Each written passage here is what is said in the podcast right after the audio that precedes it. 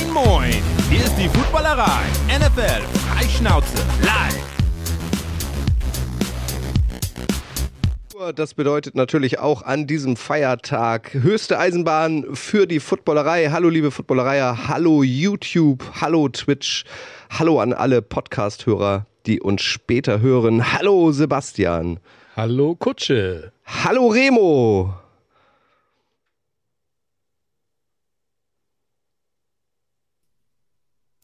Mikrofon war aus. Einen wunderschönen guten Abend, wollte ich sagen. Unser Mikrofon war aus? Nee, nee meins. Ah, deins. Ah, okay. Ja, also ich habe das von Chris immer so rein, weil Chris immer so ähm, höflich einen erinnert. Normalerweise, dass man ähm, doch vielleicht ein bisschen leiser sein möge, wenn der Trailer läuft, beziehungsweise wenn die Sendung startet. Das ist ja mal eigentlich ganze, mein Lieblingspart der Sendung, wenn Chris ganz dezent sagt, es geht jetzt los. Und äh, da habe ich mittlerweile habe ich so eine Angst vor Chris, dass ich das Mikrofon ausstelle. okay. Hallo Daniel. Moin. Ähm, genau, wir haben uns gerade noch so schön unterhalten. Das war äh, völlig gestört, dass die Sendung losging.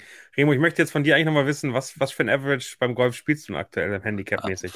Average, äh, du gibt gute Tage, gibt schlechte Tage. äh, die beste Runde war mal 18 drüber auf 18. Das war nicht schlecht. Nicht schlecht. Wenn ich das am Freitag spiele, bin ich sehr happy. Wir haben uns nämlich gerade äh, unterhalten, als Chris meinte, so, Schluss jetzt ist 19 Uhr und da hat Remo erzählt, dass er am wann? Am Freitag sein erstes Golfturnier spielt. Soweit ist es schon, Remo. Ja, sehr gut. Darum soll es heute nicht gehen. Ihr habt es im Titel wahrscheinlich schon gelesen. Wir machen heute das Power Ranking Top 10 NFL Head Coaches. Nachdem wir letzte Woche über einzelne Teams gesprochen haben, wollen wir jetzt mal Cheftrainer ranken. Das machen wir gleich. Vorher wollen wir mit euch noch drei News besprechen, die sich ereignet haben. Äh, die RTL-PK war am Freitag. Äh, die Andre Hopkins ist entlassen worden von den Cardinals und plötzlich gibt's neue Aufregung um Jimmy G. Darüber wollen wir sprechen, bevor wir das Power Ranking machen. Vielleicht haben es die einen oder die anderen äh, gesehen. Am Freitag gab es einen großen Livestream. RTL hat sein On-Air-Personal verkündet. 14 Gesichter werden krass crossmedial, plattformübergreifend über die NFL berichten. Ähm, ich würde sagen, da ist für jeden Geschmack was dabei, sehr divers, sehr bunt. Daniel, du warst auch vor Ort. Ähm, wie hat dir denn das gefallen, was da am Freitag präsentiert wurde? Bevor ich irgendwas dazu sage, wie es mir gefallen hat, erstmal herzlichen Glückwunsch, Kutsche. Äh, ich finde es sensationell, dass, dass einer der Gründer, einer der Urgesteine der, der Footballerei ähm, jetzt äh, hoffentlich jeden Sonntag während der Saison bei RTL zu sehen ist. Also wirklich Gratulation dazu. Ich finde das äh, wirklich grandios. Ja, vielen Dank. Hat er richtig Bock drauf. Also ich, ja. ich habe das gerade so aus dem Augenwinkel gesehen. Mm, mm, mm. Ja, da muss ja, er durch. Ja, da, muss er, da muss er einfach durch. Und ich, ich bevor ich eine Frage beantworte, also das, das, das verbiete ich mir jetzt einfach mal. Äh, Kutsche, wie war es denn da auf der Bühne? Wie war es, aus dieser Limo rauszukommen? Ich weiß ja, dass du den großen Auftritt magst, durch die Cheerleader zu laufen, am Feuer vorbei und dann auf die Bühne. Wie, wie hat sich's angefühlt?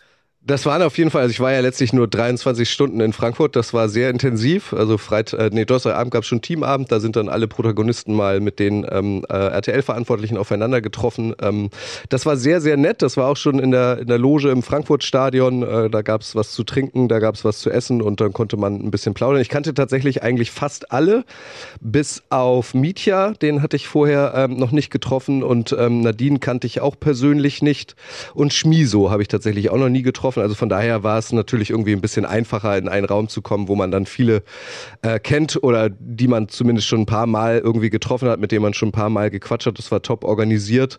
Ähm, genau, ich habe dann irgendwann davon erfahren, dass wir aus einer Limo aussteigen, äh, äh, aus dem Hummer, äh, dass es Feuer gibt und dass es Cheerleader gibt. Genau, das ist so genau meins. Äh, man sitzt tatsächlich, ich saß natürlich noch nie in so einer Limo, äh, man sitzt da sehr niedrig. Also äh, meine größte Angst war irgendwie, dass, dass die Hose reißt heißt oder dass man aus dem Auto aussteigt und sich dann erstmal auf die Schnauze legt. Ähm, aber das ging dann irgendwie doch alles ganz gut. Ähm, ja, äh, das, das, das war schön. Das war, wie gesagt, top organisiert. Ähm, vielen Dank äh, dafür nochmal. Und die, aber, ja. Aber was mich gefragt hat, die Frage wurde nicht so richtig beantwortet. Wie war denn das erste Aufeinandertreffen von Adrian Franke mit äh, Patrick Isume und äh, Buschi Buschmann, die das sehr viel emotionaler gemacht haben? Ich hätte das, ich wäre da gerne dabei gewesen. Das hätte ich schon gerne erlebt, wenn ich ehrlich bin. War es das erste Aufeinandertreffen tatsächlich? Naja, davor waren sie immer weit weg, äh, The Zone äh, gegen Pro7. Es war ja schon viel in, äh, Abstand zwischen denen und eine sehr emotionale gegen eine sehr fachliche äh, Einschätzung. Also da haben wir ja wirklich Sachen, die sehr, sehr, sehr unterschiedlich sind. So die zwei Seiten von Football-Berichterstattung aus meiner Sicht. Ich hätte das gerne mitgekriegt, wie, wenn die beiden über oder die drei über Football philosophieren, das würde ich äh, sensationell finden. Ich, ich wünsche mir da eigentlich eine Sendung bei RTL so. Ja, genau. Also es ist ja auch noch nicht final gemischt. Ähm, vielleicht wird der genau darauf gesetzt. Es ist auf jeden Fall, also das wurde natürlich immer wieder gesagt. Es ist ein Team, wie gesagt, unterschiedliche Charaktere. Der eine ist vielleicht eher ein bisschen lauter, der andere ist oder die andere ist vielleicht ein bisschen ähm, leiser, aber ich glaube, auf den Mix kommt es an. Und ähm, letztlich finde ich, und ähm, da spiele ich jetzt wieder den Ball zu dir, hat man sich, finde ich, aus dem obersten Regal auf jeden Fall bedient. Also da ist jetzt wirklich für, für jeden, für jede was dabei. Oder wie hast du das von der Tribüne aus ähm, beobachtet? Ich fand die, also 100 Prozent bin ich völlig bei dir. Ich fand die, ähm, die Art und Weise, wie die vorgestellt worden sind, wie darüber geredet worden ist, ähm, sehr sachlich, sehr, sehr positiv, sehr kameradschaftlich wirktet ja alle da. Ich fand das sehr angenehm, wie miteinander umgegangen wird, was so ein bisschen die Zielsetzung ist, äh, in welche Richtung das geht. Ähm, und man merkte eben, dass, dass da wirklich richtig, richtig Gehirnschmalz hinter ist. Also da wurde sich Gedanken gemacht, welche Rolle das sind, welche Themen das sind. Diana Wosnitzka kennt, glaube ich, äh, erstmal so keiner, der im Football normal unterwegs ist. Ähm, Mirja, hast du selber schon gesagt, äh, äh, ist, ist, ist neu. Also da sind so ein paar Leute, die man einfach noch nicht kennt. Das finde ich spannend. Auf der anderen Seite drei Frauen äh, hat mich extrem gefreut. Also Mona, äh, Nadine und Jana, denn, die dabei sind, das, das gibt wirklich nochmal Farbe rein. Und ich glaube, wir erleben mein erstes Gefühl eine völlig andere Berichterstattung äh, von RTL, als es die bei ProSieben gab. Ein anderer Ton, eine andere, also Tone of Voice, sagt man immer so schön im Marketing. Äh, ich glaube, das werden wir auf jeden Fall kriegen. Und sie haben eben ganz klar gesagt, sie wollen Potenzialzielgruppen abholen. Sie wollen die NFL-Fans vergrößern und wollen das in den Mainstream bringen. Und ähm, da, glaube ich, kann man äh, auf der einen Seite wirklich stolz sein, dabei zu sein in deiner Position. Auf der anderen Seite bin ich als Zuschauer sehr gespannt, ob, ob mich das Produkt dann vielleicht noch einen Tick mehr abholt, als es Pro 7 vorher war. Genau, also ähm, es war auf jeden Fall auch ja, ich habe da auch Neuigkeiten erfahren. Also erstmal finde ich es ein Statement, dass tatsächlich beide Spiele, das 19 Uhr Spiel und das 22 Uhr Spiel sonntags auf RTL läuft. Ähm, also in Konkurrenz zum Tatort unter anderem. Das ist ja auf jeden Fall schon mal ein Statement. Sie ähm, haben dafür das Programm umgestaltet. Also Frauke Ludewig musste irgendwie ihren Platz räumen, 1745 exklusiv. Oha. Das ist eine traurige Nachricht für dich, Sebastian. Ja, das also, stimmt. Ähm, genau. Das läuft jetzt eine Stunde früher, damit du da nicht durcheinander kommst. Und dann, ich finde halt diesen crossmedialen Ansatz auch total spannend. Mit ähm, Radio, also so früh hat der Spieltag noch nie angefangen. Ab 16 Uhr gibt's die Tailgate-Show. Ähm, es wird ein Highlight-Magazin geben. Es wird, ähm, auch der wurde ja vorgestellt von Florian Ambrosius, ähm, Togo Touchdown geben, also Football ähm, mit Kindern als Zielgruppe, äh, kindergerecht aufbereitet. Ähm, da, da, da ist so viel in der Pipeline. Also das ist viel, viel mehr als nur ähm, die Sonntagsberichterstattung, sondern auf ganz vielen unterschiedlichen Plattformen. Da kommt, glaube ich, echt Großes auf uns zu. Wie hast du es ähm, verfolgt oder was hast du so ähm, aufgeschnappt rund um diese Präsentation? also ich habe es tatsächlich ja, ähm, ich war auf dem Rückweg von der Arbeit nach Hause. Es war ja auch. Elf schon auf dem naja, Rückweg. hallo. Was ist ein geiler Job, ja. Naja, ne, also ist doch vollkommen legitim, oder nicht? Ja, absolut. Das um, um Viertel nach elf oder so, äh, den, den Stift fallen zu lassen. Äh, ja, wie gesagt, ich habe es dann im Nachhinein erst äh, wirklich alles mitgekriegt, äh, in Ruhe das äh, durchgelesen. Auf Twitter konnte man da ja, ich sag mal, viele, viele Meinungen dazu hören. Aber wenn man das so ein bisschen sacken lässt und sowas alles, ähm, wie gesagt, ich finde die, diese bunte Mischung äh, wirklich spannend, also dass man da wirklich neue Gesichter dabei hat und eben auch Leute, die man kennt, also dass sie auch Leute wieder zurückgeholt haben, wie mit äh, Buschmann und, und Schmidt-Sommerfeld, die ja wie lange sind die raus bei, bei, das waren ja, sind ja schon ein paar Jahre, wo sie halt aus dem Football komplett raus sind. Ich meine, das hat, Stecker hat das ja so ein bisschen verkackt, als er das ja mit Buschmann schon geleakt hat äh, unter der Woche. Gut, passiert halt mal. Aber nichtsdestotrotz, also ich war, da haben wir ja vorhin im Auto auch schon drüber gesprochen. Ich finde halt wirklich, ich war total fasziniert, dass es halt so eine Riesengruppe ist. Also das hätte ich nicht gedacht. Und ähm, ja, das zeigt halt schon, dass man wirklich, wirklich eine Menge vorhat. Ne? Naja, 80 Spiele werden gezeigt. Das ist ja, ja auch ähm, eine ganze Menge. Remo, dein erstes Gefühl? Ich habe es auch hauptsächlich über, über die Social-Kanäle mitbekommen.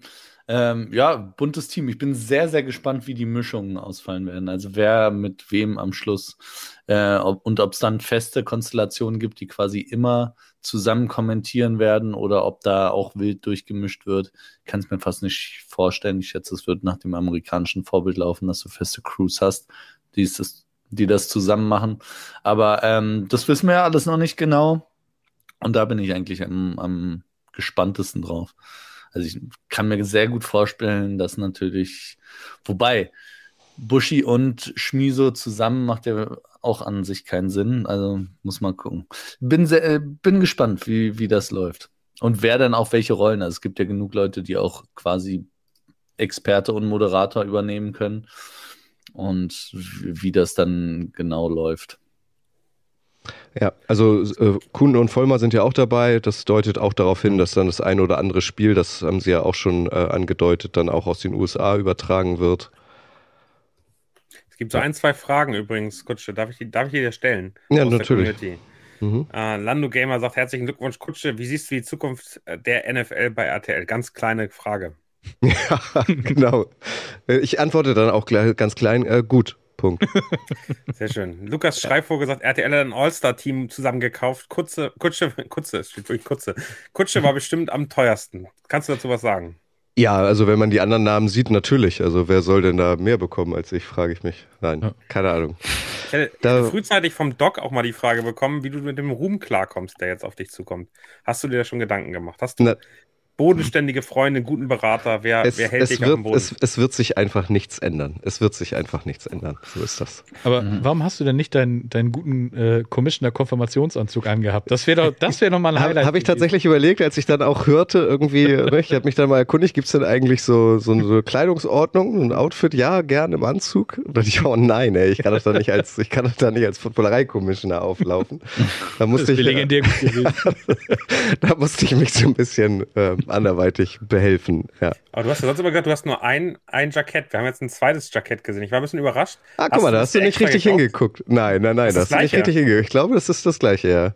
ja. Oh. Ich habe es nur anders gemixt. Ja, genau. Ah. Ja, genau. Fuchs. Ja. ja, ja, genau. Guck mal, ist keinem aufgefallen. Das ist doch super. Nee, und auch Fans waren wieder eingeladen, das fand ich auch stark. Also einige von euch, ich habe hier äh, einen Kommentar gesehen von Philipp. Philipp ähm, ähm, äh, war auch da. Ähm, genau, also alle, ich glaube 36 deutsche Fanclubs wurden insgesamt eingeladen. Ähm, jeweils zwei Vertreterinnen ähm, hätten vorbeikommen können. Viele haben das wahrgenommen, dieses Angebot, aber war natürlich Freitagvormittag. Es ist auch nicht für alle irgendwie selbstverständlich da anzukommen, aber fand ich irgendwie auch schön, ähm, auch viele von euch da zu treffen. Ich glaube danach, also kurz schon mal danach, die Stimmung war auch super. Also das vielleicht das, was man nicht mehr gesehen hat auf dem Stream, fand ich sensationell. Also das waren wirklich noch zwei, zweieinhalb Stunden äh, waren eigentlich alle Moderatoren noch da, außer dir. Du musstest ja ganz schnell zu Metallica. Das stimmt nicht. Ich bin, äh, ich bin erst um halb drei gegangen. Ja, ich weiß.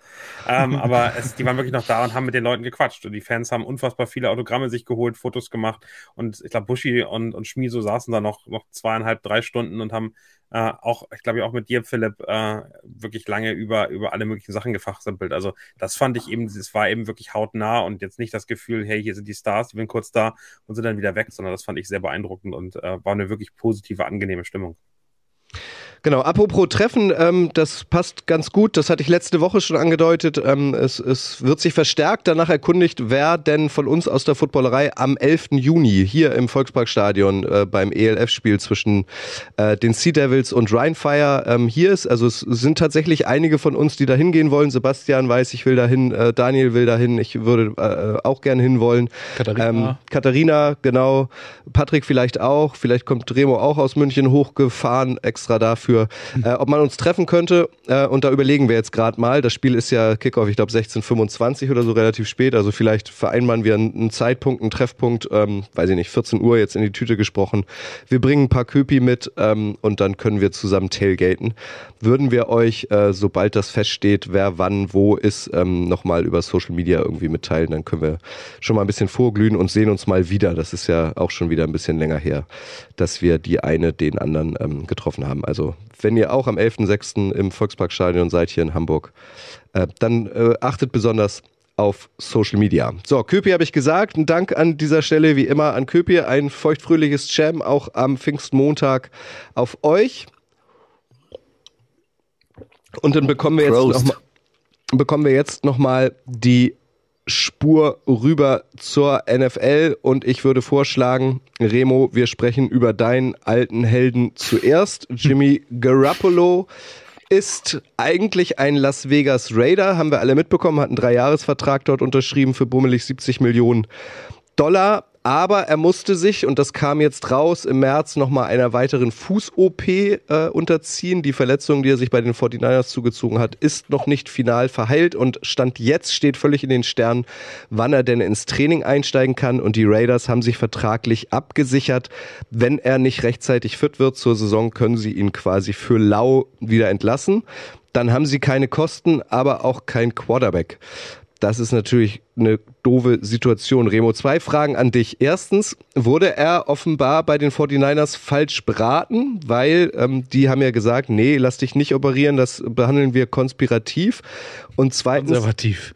Konspira konservativ. Äh, konservativ, nicht konspirativ, ja, hast du recht. Konser vielleicht auch konspirativ. Also wenn vielleicht, vielleicht hat Aaron Rodgers da auch mitgesprochen bei der Behandlung, vielleicht haben sie den auch konspirativ behandelt. Genau. Ja, vielleicht auch das.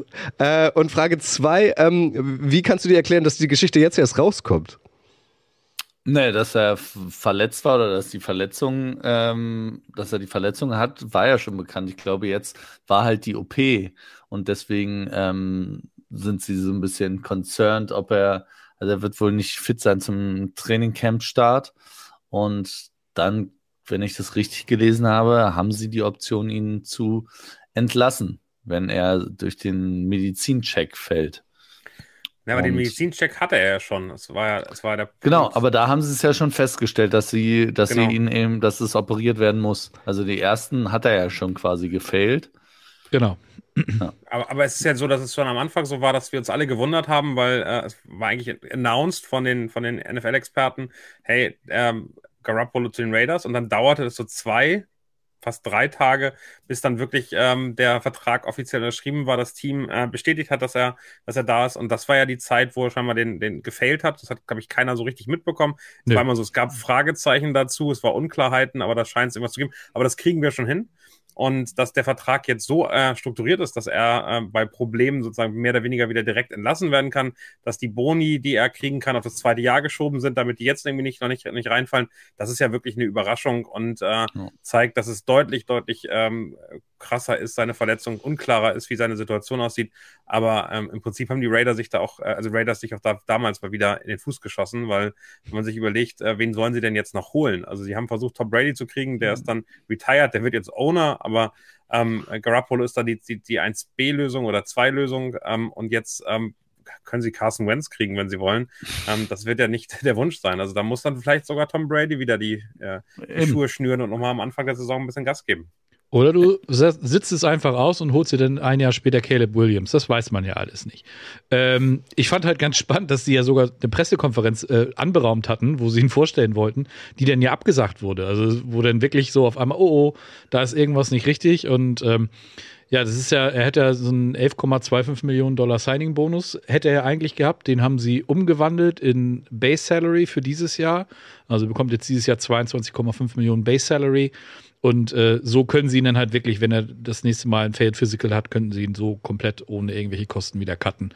Und diese, diese Waiver-Klausel, die da jetzt drin ist, die geht, glaube ich, so lange bis zweiten Tag nach dem Super Bowl oder sowas. Und dann würde die halt, wenn bis dahin alles okay ist, würde die dann quasi komplett erlischen. Aber er hat im Prinzip alles, was da jetzt in irgendeiner Form passieren könnte, ist alles nur noch sein Risiko. Also die Raiders sind da im Prinzip komplett raus. Ich habe mir das Ding mal durchgelesen. Natürlich ist es auf Englisch und diese ganzen medizinischen Begriffe schon, ja gut, schwierig, aber die sind halt, wie gesagt, was, egal was da jetzt passiert, sind sie fein raus und Jimmy trägt das komplette Risiko. Aber im Prinzip kann man sich das vorstellen wie so ein Mietwagen, äh, den du dir holst und äh, ist jetzt Vollkaskoversicherung für die Raiders. Also mhm. am Ende, äh, du hast zwar kein anderes Auto und hängst dann trotzdem fest, aber du musst zumindest keine Kosten, wenn irgendwas kaputt geht. Ja, aber das ist mir irgendwie, also ich, das ist mir, also dass sie jetzt kein Geld im, im schlimmsten Fall, im Worst Case für Jimmy G bezahlen, okay, dann haben sie sich wenigstens abgesichert. Aber sie haben Derek Carr gehen lassen und haben dann Jimmy G geholt, ihn auch vorgestellt. Und finden jetzt raus, irgendwie zwei Monate oder zweieinhalb Monate später, drei Monate vorm Saisonstart, ach, der ist gar nicht so fit. Oder wie du auch sagst, Daniel, dass, äh, ach, der Mietwagen ist doch gar nicht so toll, wie erwartet. Der hat doch gar keine Ledersitze und keine Sitzheizung. Also, das darf doch nicht passieren, oder? Also, Aktuell, hat der, ja aktuell hat der. Mietwagen keine Reifen. Ja, genau. Also, es darf doch nicht passieren. Wenn sie es im März finden, dann musst du doch gleich sagen, Haben okay, der ist noch kaputt, äh, wir, wir suchen schon jemand neuen. Jetzt Das haben sie- stehen sie halt sie ja da gemacht. und können keinen holen. Sie haben sich ja im Prinzip im März mit der, mit der Aktion haben sie sich ja schon abgesichert. Das ist ja jetzt. Aber dann erst brauchst du doch dann direkt schon einen Plan B. Ja, das Und wartest ja nicht, Plan dass B. sich das gesagt, pustest Williams. ein bisschen da am Knöchel und hoffst, dass es noch mal was wird. Der wurde bei den 49ers verfuscht, Remo.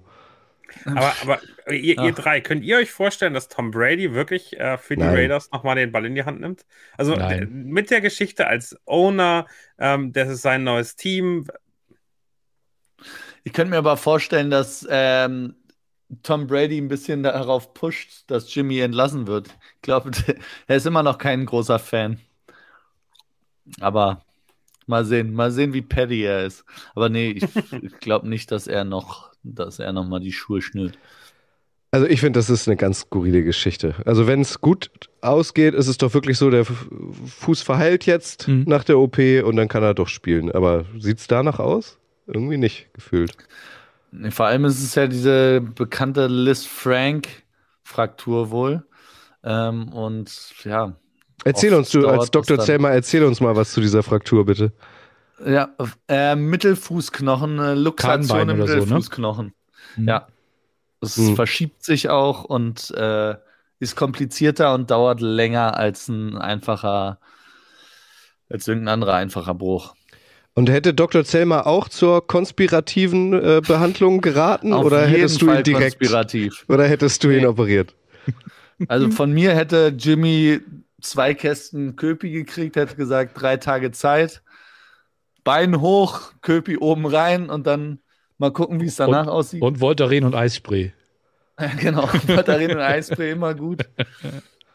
ähm, nee, ich, keine Ahnung. Ich weiß nicht. Aber normalerweise wird es eigentlich immer äh, operiert. Also ein bisschen merkwürdig ist es schon.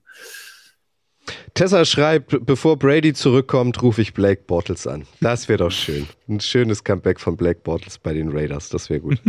ja, aber äh, Daniel hat es ja schon gesagt, große Alternativen gibt's nicht. So der einzige große, prominente Name ist eigentlich nur Carson Wentz. Ach, ja, und natürlich Matt Ryan, der sich aber voll auf seine Expertenrolle schon vorbereitet. Mal gucken, was bei den Raiders wird. Mal schauen, was wird, was wird. Die Andrew Hopkins ist der nächste Name, den wir noch besprechen wollen. Der wurde tatsächlich jetzt von den Cardinals entlassen, weil sie keinen Trade-Partner für ihn äh, gefunden haben. Er hat sich da auch noch äh, offiziell groß geäußert. Er möchte endlich mal irgendwie eine, eine, einen Quarterback haben, der das Spiel liebt, ähm, einen, der alle mit ins Boot holt und eine großartige Verteidigung wünscht er sich auch noch. Also hat quasi direkt die Texans und die Cardinals unter den Bus geworfen. Ähm, und ja, jetzt geht's darum, wo er denn landet, Daniel. Da wird als allererstes immer dein Team genannt. Ähm, die Chiefs, soweit ich das beurteilen kann. Zumindest sind mir die Chiefs äh, sehr oft über den Weg gelaufen. Kannst du das bestätigen? Ist da was dran? Also bemühen sich die Chiefs tatsächlich äh, um die Andrew Hopkins oder sind das nur Gerüchte ausschließlich? Genau, Ich habe bei uns im ähm, Das Kingdom Newsletter relativ äh, in- intensiv zu geschrieben. Es gibt eigentlich äh, zwei Teams, die versucht haben, einen Trade möglich zu machen mit den Arizona Cardinals. Das sind einmal die Buffalo Bills. Die sind, das habe ich letzte Woche schon gesagt, ein Receiver weg, um wirklich ein Top-Team, Top-Anwärter auf die Playoffs und den Super Bowl zu sein. Da sind sie ein bisschen, bisschen, bisschen dünn besetzt äh, mit Gabe Davis nach Stefan Dix. Die haben wirklich ein Interesse daran. Und das andere Team sind die Chiefs, die nach dem Abgang von Juju relativ jungen Roster haben, die glauben schon an die Spieler, die glauben auch, dass äh, Kadarius Tony Nummer 1 Receiver sein kann. Aber die Andrew Hopkins wäre natürlich ein völliger Boost und äh, wäre für die Offensive dieses Teams äh, wirklich ein sensationeller Move. Beide Teams, die Bills und die Chiefs, haben äh, Probleme. Das ist nämlich Platz 31 und 32 im Salary Cap Ranking. Also die haben den kleinsten Salary Cap aktuell. Aber wir wissen ja, da kann man kreativ werden. Dazu werden die Eagles noch gehandelt. Dazu werden die Dallas Cowboys noch gehandelt. Ähm, die New York Jets äh, könnten mitspielen und auch, und die hätten dann, glaube ich, ein bisschen mehr Rahmen, ähm, die New England Patriots, die auch auf der Suche nach einem wirklichen Receiver sind. Das sind so die Teams, die aktuell, aber vielleicht gleich die Baltimore Ravens noch, die haben sich schon OBJ geschnappt. Auch die hätten gern noch einen zweiten, weil so tief ist der Wide Receiver Room dann doch nicht. Also das sind so die Namen, die auf jeden Fall drumherum gespielt werden. Und vielleicht, vielleicht wird es auch überraschend ein ganz anderes Team. Also für mich habe ich schon mal gesagt, sind die Ravens ein Top 5 Wide Receiver Room. Da wäre die Andre Hopkins fast schon fast schon überflüssig. Ja? ja. ja, also sagt mal, Remo, was, was passiert da jetzt? Also ähm, wird das jetzt noch sich Wochen ziehen, bis der irgendwo unterkommt? Ähm, wird das jetzt relativ schnell gehen? Was, was meinst du? Ich glaube, es wird da vorher schon äh, Gespräche gegeben haben und ich glaube, dass die sich alle ganz gut kennen glaube auch, dass der Andrew Hopkins schon ungefähr weiß, wo die Reise hingehen wird. Ähm, wann das alles veröffentlicht wird, ist immer eine Frage, wann irgendwas geleakt wird. Ich kann, könnte mir aber vorstellen, dass es alles relativ schnell geht. Also wie gesagt, so viele Teams gibt es jetzt nicht, ähm, die in Frage kämen, die auch für ihn in Frage kommen. Und müssen halt gucken, also die Chiefs müssen kreativ werden, müssen gucken, wie sie es möglich machen, wenn sie wirklich interessiert sind. Die Bills genau das Gleiche glaube, alle müssen ein bisschen kreativ werden. Die Cardinals, was mich am meisten überrascht hat, ist, dass sie einfach den Dead Cap fressen und sagen, ja, wir machen Rebuild, äh, scheiß drauf. Weil ich meine, die, ich glaube, er hätte 30 Millionen Cap-Hit gehabt, wenn er gespielt hätte und jetzt sind es 22 Millionen Dead Cap für dieses Jahr.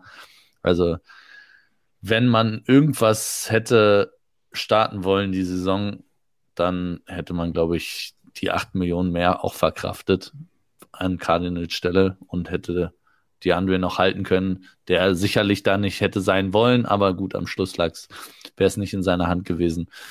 Von daher, ähm, von den Cardinals ein ganz klares Bekenntnis zum Rebuild und Hopkins hat jetzt die Qual der Wahl, der ist noch gut genug, um sich dann wirklich von den Teams, die Interesse haben, da seinen Favoriten aussuchen zu können.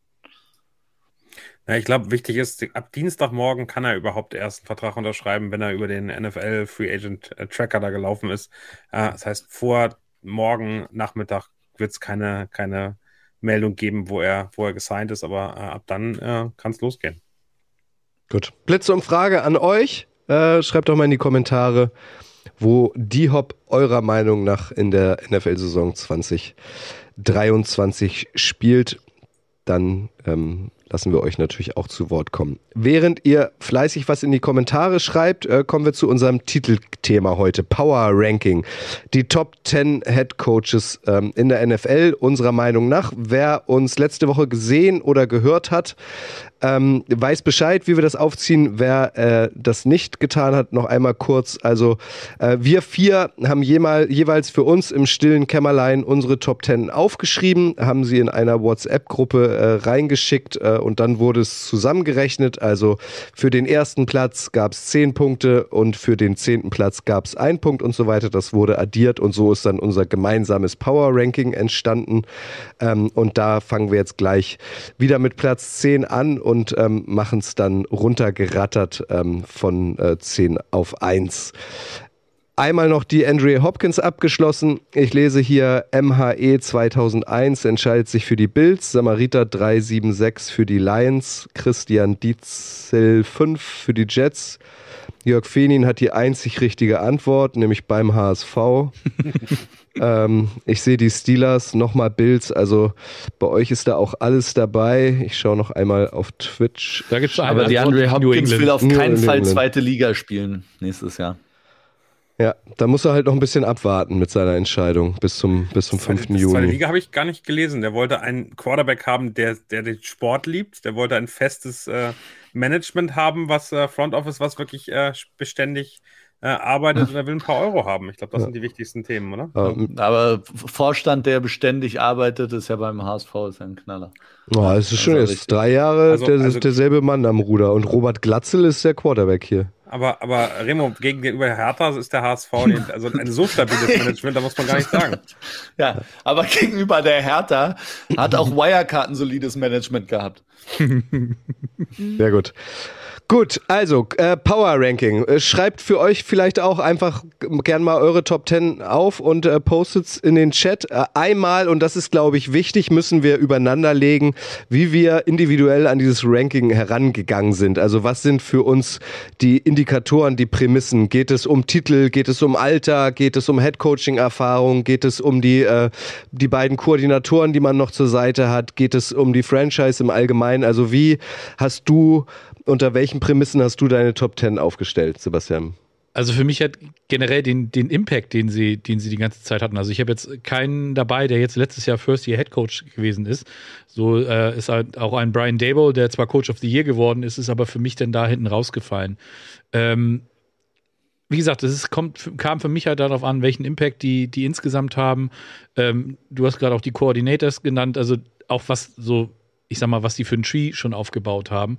Ne, wenn man jetzt sich zum Beispiel äh, einen äh, Nick Siriani anguckt, der zwei seine Koordinatoren jetzt dieses Jahr als äh, neue Headcoaches hat. Ähm, von daher ist das für mich so, ist bunt gemixt. Also es sind sowohl alte Hasen dabei, als auch ein paar, die, die noch nicht so ganz so lange dabei sind, aber im Grunde müssen die schon auch konstant oder über längere Zeit ein bisschen was geleistet haben. Wie bist du da rangegangen, Remo? Ja, also ich hatte mir, als ich die Liste gesehen habe, habe ich mir schon gedacht, dass wir da unterschiedlich rangegangen sind. Mhm. Weil, ähm, also für mich war vor allem die Prämisse, welchen Headcoach traue ich am meisten Erfolg zu für die nächste Saison. Also wer ist für mich nur mit Blick auf die nächste Saison ähm, der beste Headcoach, den ich mir vorstellen könnte. Und danach habe ich gerankt. Deswegen war bei mir auch nicht wichtig, wie viel jetzt schon in der Vergangenheit geleistet wurde, sondern viel wichtiger, was, wie es die letzten Saisons waren, als jetzt beispielsweise äh, Bill Belichick, klar, erfolgreichster Coach der Geschichte mehr oder weniger, aber die letzten Jahre, weiß ich nicht, da ein bisschen slacken lassen und deswegen, also ich habe, ich bin da hauptsächlich rangegangen, nicht nur welche Coaches ich am liebsten oder bei meinem Team hätte, sondern welchen Coaches ich nächstes Jahr zutraue, den größten Impact zu haben, erfolgreich zu sein mit dem Team.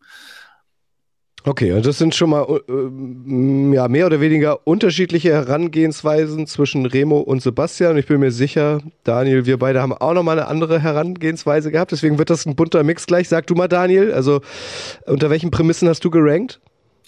Für mich, für mich war es, ich finde es ganz spannend, ähm, weil, weil Remo sagt nicht das Lieblingsteam, aber sein Lieblings, äh, äh, der Trainer seines Lieblingsteams ist am höchsten gerankt. Das äh, finde ich ganz spannend in der Erklärung. Für mich ist es so, welcher Coach macht das Team besser? Also am Ende geht es darum, äh, und zwar nicht die letzten zwei, drei Jahre, sondern über seine gesamte Karriere, der da. Also ich bin auch bei Sebastian so einen, der ganz, ganz jung drin ist. Also ich glaube, so zwei, drei Jahre brauchst du schon überhaupt irgendwie dann, dann wahrgenommen äh, zu werden und zu zeigen, dass du langfristig Erfolg haben kannst. Ist nicht nur im Kader, im Quarterback, an den äh, Koordinatoren nicht, sondern dass du da eben auch langfristig sinnvolle Entscheidungen triffst. Und daher geht es für mich darum, welcher Coach ist in der Lage, sein Team äh, am meisten zu verbessern und seine Spieler weiterzubringen und dafür zu sorgen, dass man mit dem Spielermaterial, was man hat, erfolgreich ist. Und ich glaube, das war so ein bisschen der Herangehensweise, die ich, die ich versucht habe zu wählen. Ja, also für mich hat auf jeden Fall auch Erfahrung eine Rolle gespielt. Für mich haben auch Titel eine Rolle gespielt, weil wenn du Titel holst, also schon mal ähm, eine sehr erfolgreiche Saison, mindestens eine gespielt hast, ähm, wirst du, glaube ich, auch ein besserer Trainer. Und vor allem, ähm, wer kann sein Team durch schwierige Zeiten lenken aufgrund der Erfahrung und ähm, vielleicht auch ähm, durch gute Zeiten lenken und dann, wenn es drauf ankommt, tatsächlich den Kontrahenten vielleicht auscoachen. Also ich, bei mir sind es dann wahrscheinlich überwiegend ältere ähm, Head Coaches, die ich so gepowerrankt habe. Remo? Dann eine Frage an euch alle vorab. Wenn Erfahrung und Erfolge in der Vergangenheit so eine große Rolle in eurem Ranking gespielt, warum ist bei keinem von euch Bill Belichick an 1? Dazu kommen wir ja noch. Jetzt hast du schon ja. gespoilert. Ja, habe ich schon gespoilert, aber bin, ja. bin jetzt schon Ding Gott sei Dank bricht ja, meine Verbindung. Remo ist jetzt schon auf 180 und in dem Moment bricht sein Internet ab. ja, man hat dich schlecht ja. gehört. Was, das, was wolltest du sagen? Ich bin jetzt schon auf Zinne. Nee, ich bin stinksauer. Ich ah, du bist stinksauer. Gut.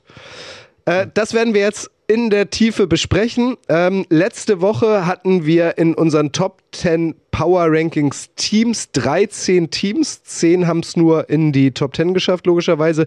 Diesmal haben wir tatsächlich 14 äh, Trainer.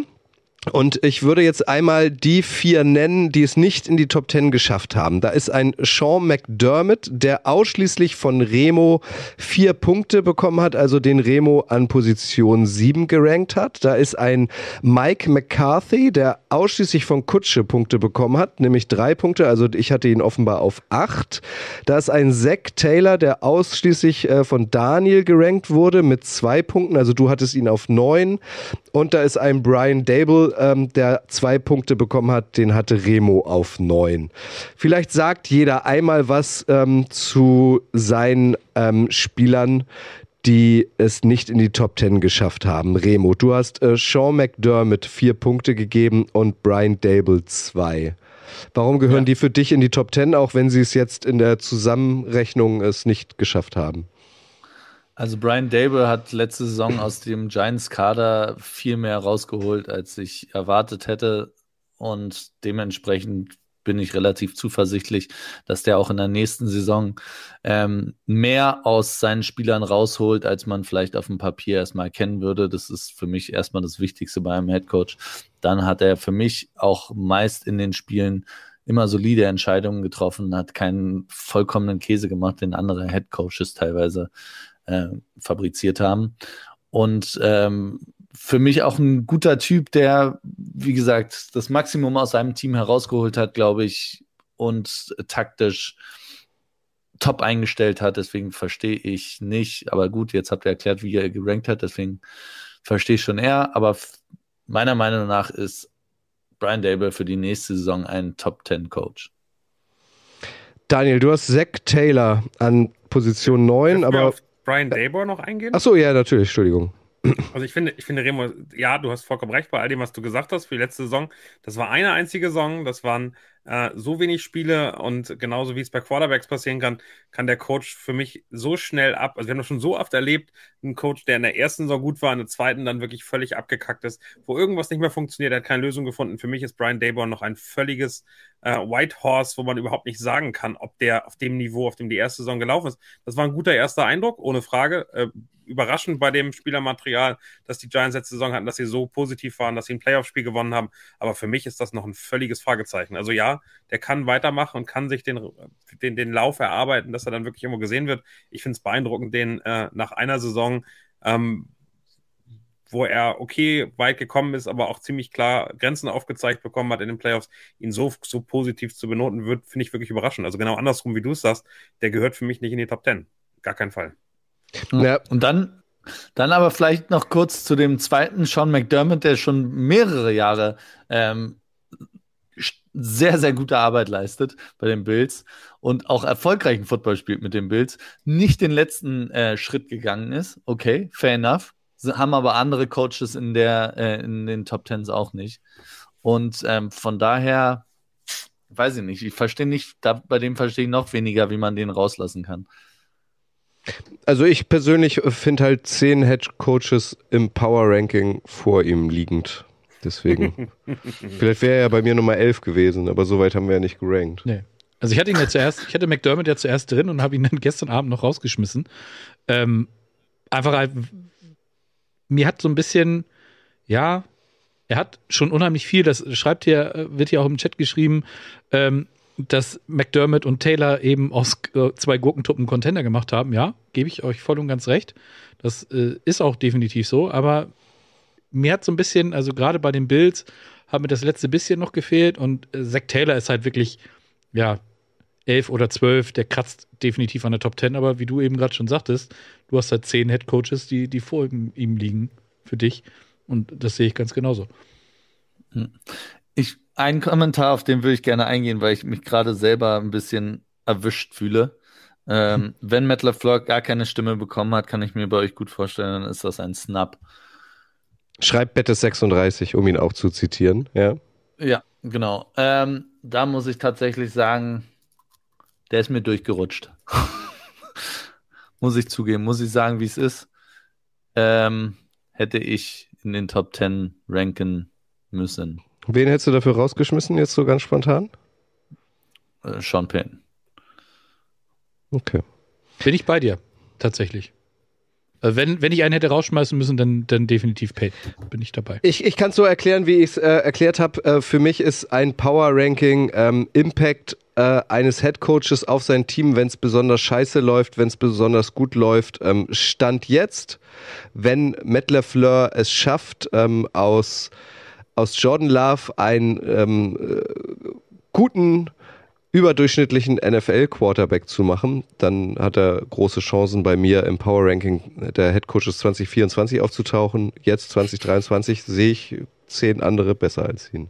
Ich, also ich, ich fand auch Metal Fleur, ähm, Zach Taylor ähm, und Sean McDermott waren bei mir so auf einem Niveau und Metal Fleur, muss ich ehrlicherweise sagen, ja, der hat zweimal einen MVP-Titel zu Aaron Rodgers geholt, aber hat es nicht geschafft, das in wirklichen äh, Erfolg in den Playoffs umzufügen. Also der hatte die Mannschaft, der hat im letzten Jahr mit dem ganzen Receiving Core äh, nicht das hinbekommen. Er hatte davor aber Teams, die, die hätten weitergehen müssen. Da hat er es nicht geschafft, daraus ein wirkliches Winning-Team zu machen. Und ehrlicherweise habe ich das Gefühl, das fällt ihm gerade auseinander. Und äh, bin bei dir, Kutsche, wenn der erfolgreich ist mit Jordan Love, dann können wir drüber reden. Aber aktuell ist es für mich einer, der es nicht geschafft hat. Gut, Zack Taylor, sag du noch mal eben, Daniel, den hast du zwei Punkte gegeben, also den hast du auf Platz 9 gerankt als einziger. Genau, für mich war es genau. Dann am Ende mit Nick Siriani, der ja auch noch sehr jung ist, der sehr da ist, äh, waren das so die vier Coaches, ähm, die, die wir eben schon genannt haben. Und Zach Taylor ist für mich, der ist wirklich durch, durch die Hölle gegangen. Drei Jahre, wo es wirklich echt schwierig war, wo er es aufgebaut hat. Aber der hat wirklich gezeigt, wie er gewachsen ist und wie er ein Team aufgebaut hat, was, was unglaublich stark ist. Und ähm, wenn man in die AFC guckt, was mit den Chiefs zusammen der, das Team ist, was, was wirklich alles erreichen kann. Ich, da habe ich das Gefühl, das ist wirklich so handgemacht, aufgebaut äh, und äh, da, hat, da sieht man seine Handschrift, seine Learnings ähm, und das ist ein bisschen verglichen zu, wenn Dan Campbell das jetzt schafft, die, die Lions zu einem Top-Team zu machen, dann sehe ich da einen ähnlichen Weg, den ich, den ich sehr beeindruckend finde und wo ich sage, hey, da, da ist über Jahre hinweg was aufgebaut worden, was entwickelt, man sieht eine Handschrift, man weiß genau, was da ist und daher hat der sich aus der Viererrunde für mich auf jeden Fall den, den Platz mit äh, verdient. Mhm. Deswegen, also vielleicht nochmal der Aufruf an euch, weil das ist ja das Spannende an diesem Thema. Es gibt ja nirgendwo in Stein gemeißelt oder irgendwo niedergeschrieben Regeln, ähm, wie ein Power Ranking aufgestellt werden müssen. Ähm, da kann ja jeder so rangehen, wie er es für richtig hält. Also schreibt auch gern mal äh, in den Chat eure Top 10 rein und vielleicht ähm, als Einstieg mit einem Satz Begründung, was für euch denn eigentlich die Maßstäbe sind, um diese zehn Namen zu nennen. Und dann ähm, werden wir eure Top 10 auch immer mal wieder, ähm, wenn es reinpasst, ähm, hier zitieren und ähm, diskutieren. Hm. Bei ja, Zach Taylor zum Beispiel war mir ähm, oder deswegen hatte ich ihn nicht drin, weil ich immer finde, dass seine Game Time Decisions teilweise sehr, sehr holprig sind. Also er hat manchmal richtige Gehirnfurze einfach und ähm, finde das Coaching, In-Game-Coaching teilweise noch sehr ausbaufähig. Auch obwohl die letzten Saisons gut waren. Aber ich meine, der Kader ist auch wirklich brutal. Gut, wir steigen ein. Äh, auf Platz 10 ist äh, Doug Peterson. Er hat von Sebastian zwei Punkte bekommen. Also du hast ihn auf Platz 9 gehabt. Ähm, von mir vier Punkte. Ich hatte ihn auf Platz 7. Von Remo und Daniel kein Punkt, so dass er am Ende sechs Punkte hat und dadurch auf Platz 10 ähm, eingelaufen ist. Ich, ich fange einmal an, Sebastian, weil es liegt ja auf der Hand. Ja, ist ja klar, dass Kutsche das sagt. Der ist der Jaguars-Coach. Äh, nee, das hat damit gar nichts zu tun. Ich finde, Doug Peterson gehört in die Top 10, weil er ähm, mit den Philadelphia Eagles äh, den Super Bowl gewonnen hat, weil er Carson Wentz zu einer MVP-Saison verholfen hat und weil er vor allem jetzt zu einer neuen Franchise gekommen ist, die absolut am Boden lag, mit einem überdurchschnittlich talentierten Quarterback, ja, der aber auch mental am Boden war nach einem Jahr Urban Meyer und einer Franchise ad hoc ähm, den Turnaround verschafft hat und ähm, mit ihm jetzt ähm, ähm die Jaguars offenbar ähm, vor einer besseren Zukunft stehen und auch jetzt mit einem ganz anderen Mindset rumlaufen. Und das ist für mich eigentlich das Paradebeispiel ähm, eines Headcoaches in der NFL, der für mich in ein Top 10 Power Ranking gehört, aus den genannten Gründen. Warum hast du ihn drin, Sebastian? Sehe ich ganz genauso. Also der, der Impact, den, den Doug Peterson auf die Jaguars und äh, auf, auf Trevor Lawrence eben hat, der, den, den darf man einfach nicht, nicht, äh, nicht zu klein sehen, weil du hast es auch schon gesagt, er hat Carson Wentz, der, wie gesagt, seit er äh, seine fast MVP-Saison gehabt hat, der ist ja, keine Ahnung, raus, finde ich. Er ist in Indy gescheitert, er ist in Washington gescheitert, äh, hat jetzt kein Team und auch in Philadelphia sah er halt nach dieser Verletzung einfach nicht mehr so gut aus, wie er äh, in dieser, bis zu dieser Verletzung eben aussah. Denn er hat mit Nick Foles den Super Bowl gewonnen. Gegen die, gegen die Patriots in einer Manier, die wirklich, also, das war für mich in dem Moment unfassbar, wie er das gemacht hat. Und ja, er hatte natürlich das eine Jahr, was dann im Endeffekt dazu geführt hat, dass er entlassen wurde in Philadelphia.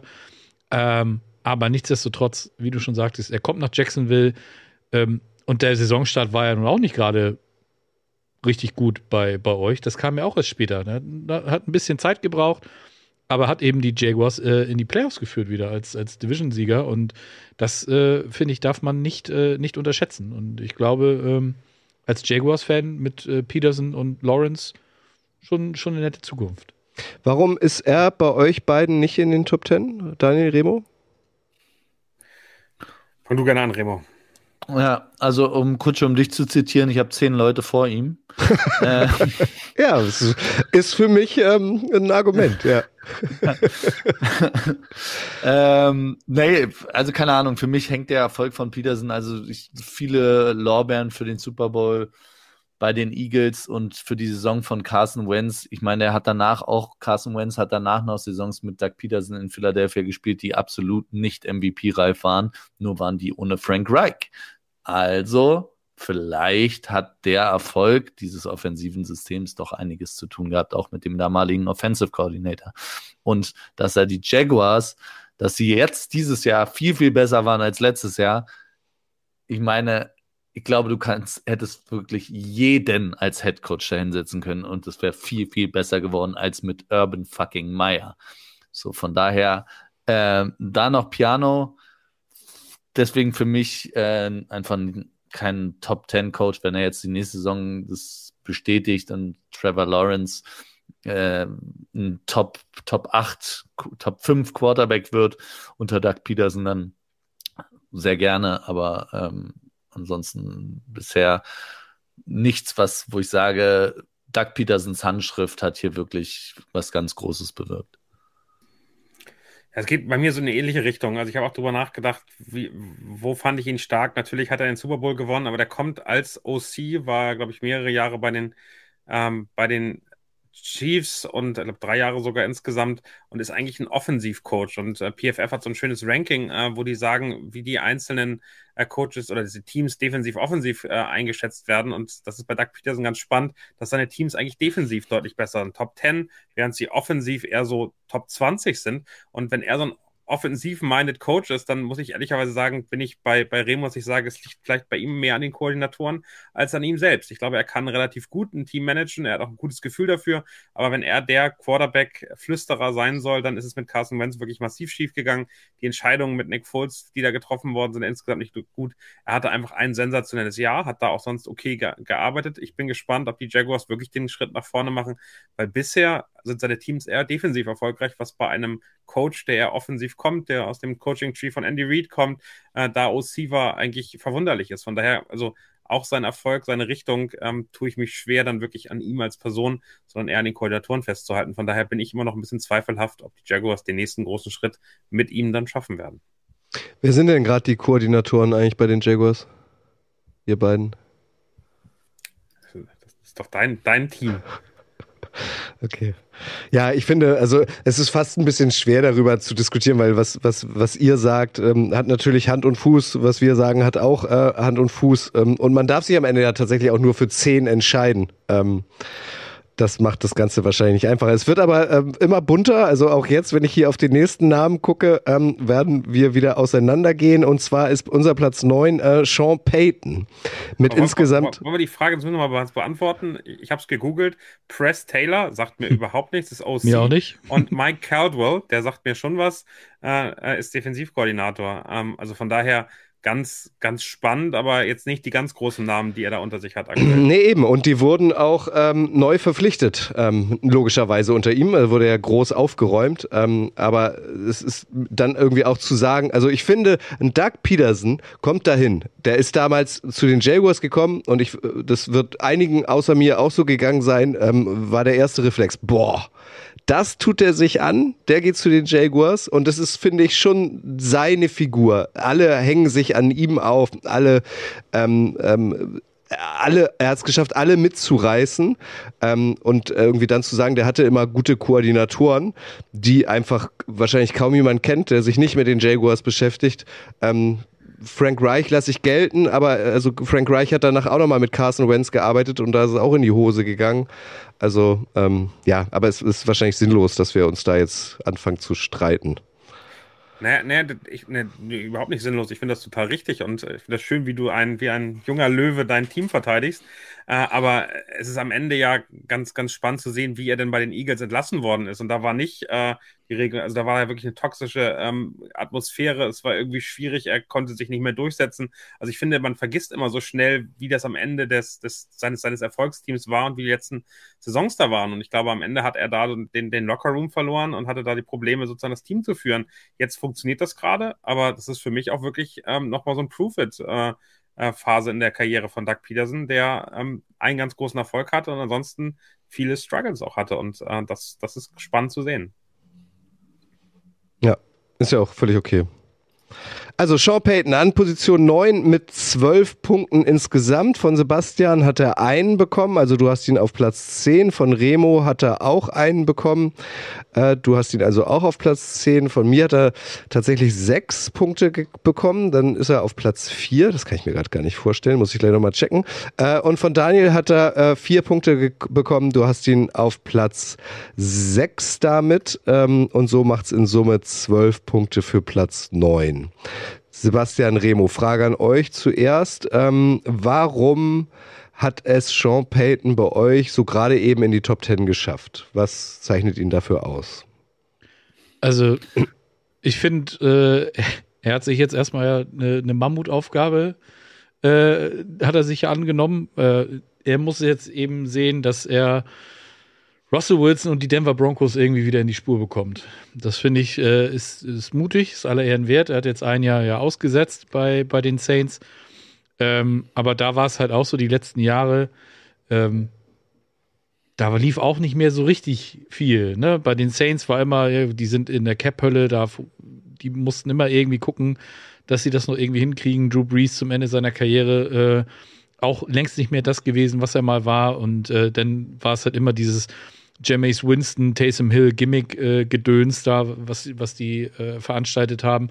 Und irgendwie hat mir da so ein bisschen, ja, der Biss äh, und das letzte bisschen gefehlt. Also für mich ist er halt immer noch in den, oder ist er in den Top Ten. Ich habe ihn ja, wie gesagt, noch gestern noch reingeschoben.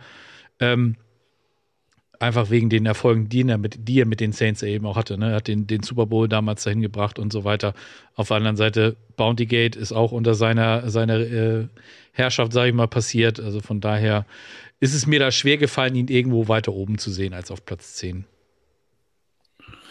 Ja, also für mich war hauptsächlich das Thema, dass er jetzt auch einfach ein Jahr raus war, hat jetzt den, ähm, den Job bei den Broncos angenommen, kriegt dafür sehr, sehr viel Kohle.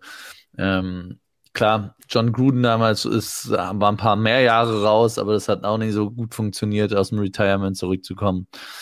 Ähm, von daher, ja, ich weiß nicht, ich würde es gerne erstmal sehen. Wie gesagt, ich habe hauptsächlich gerankt für die nächste Saison bei den Broncos, kein einfacher Stand.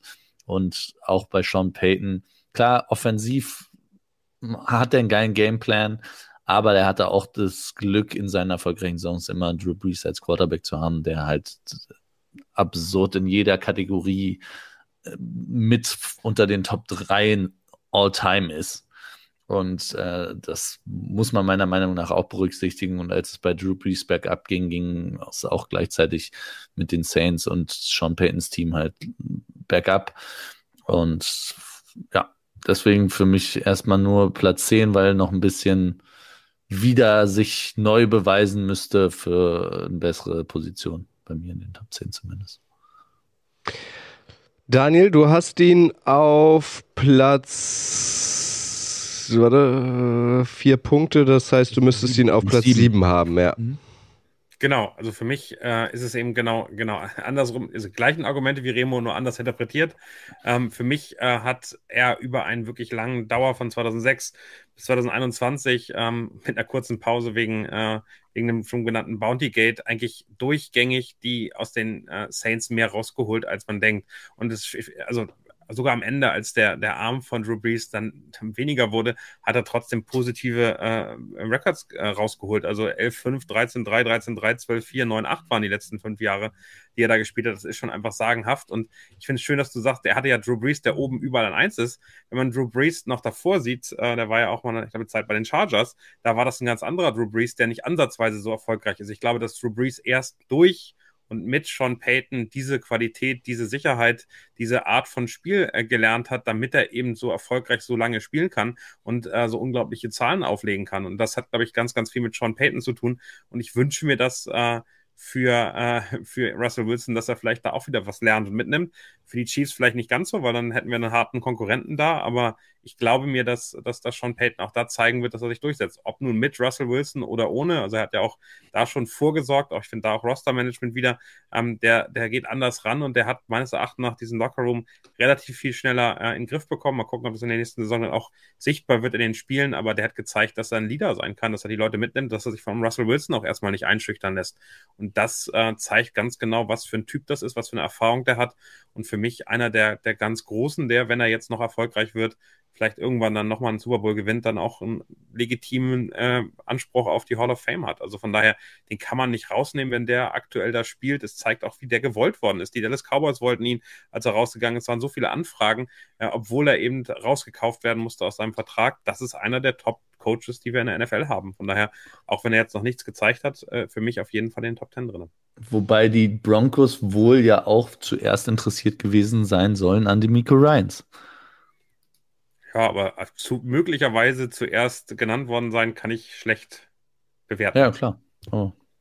Also ich bin da auch bei Daniel. Ich habe nochmal nachgeguckt. Ich habe ihn auf Platz 5, deswegen die sechs Punkte, also tatsächlich in der Top 5. Und ähm, Daniel hat es eben angedeutet und das ist für mich so das größte Argument, ist tatsächlich auch diese Strahlkraft. Ähm, Sean Payton entscheidet sich, äh, bei den Saints aufzuhören und gefühlt die ganze NFL will ihn. Äh, die Cowboys, Daniel hat es ja gerade gesagt, waren so das Team, was immer am meisten äh, genannt wurde. Also ähm, wir erleben es auch oft in der NFL, dass ein Headcoach gefeuert wird oder von sich aus aufhört und dann wird es erstmal ruhig von ihm oder er geht zurück an die Uni oder er wird irgendein Koordinator oder auch nur ein Quarterback-Coach und so und er war also äh, per se gleich wieder irgendwo ein Headcoach-Kandidat. Äh, Drew Brees, finde ich, dürfen wir auch nicht vergessen, das war jetzt kein Spieler, den die, den die Saints äh, unbedingt wollten, also den sie gedraftet haben. Der war vorher bei den Chargers. Ähm, also der ist auch erst bei den Saints dank Sean Payton groß geworden. Und das ist, finde ich, vergleichbar ähm, mit Doug Peterson. Ähm, der kommt da jetzt hin und man hat das Gefühl, ähm, dass eine Franchise, nämlich die Broncos, die völlig am Boden waren, auch völlig zu Recht, aber auch völlig überraschend, das ist, hat ja überhaupt nicht funktioniert, dass da jetzt irgendwie wieder so ein bisschen Hoffnung besteht und dass dieses Trümmerfeld, was da vor ein paar Monaten noch herrschte, dass da zumindest jetzt schon mal wieder die Aufräumarbeiten äh, begonnen haben. Und er lässt sich halt auch von einem Veteran Quarterback nichts sagen, sondern in seiner ersten Pressekonferenz oder in seinem ersten Pressetalk sagt er irgendwie, ähm, oder wird er gefragt, ja, und Russell Wilson hatte hier ja seine eigenen Leute in der Kabine, wie ist das mit dir? Nee, bei mir findet das nicht statt, die fliegen hier jetzt wieder raus. Also das ist, finde ich, einer, ähm, der zur richtigen Zeit am richtigen Ort sein könnte auf jeden Fall die Vita und den Ruf hat, ähm, eine ähm, Organisation, die irgendwie völlig in die falsche Richtung abgedriftet ist, wieder auf einen positiven Weg zu ähm, binden. Ähm, aber da sind wir auch wieder bei unterschiedlichen Maßstäben. Der Junge hat viel Erfahrung, hat viel erlebt, also dem ist das wahrscheinlich eher zuzutrauen, als jetzt ähm, jemanden, der zu den Broncos geht und seinen ersten Head-Coaching-Job hat. Aber deswegen habe ich mich, ähm, hat Sean Payton im Vergleich zu allen von uns die meisten Punkte bekommen. Philipp Scheu, Cowboys-Fan, schreibt, äh, Cowboys waren nur Gerüchte.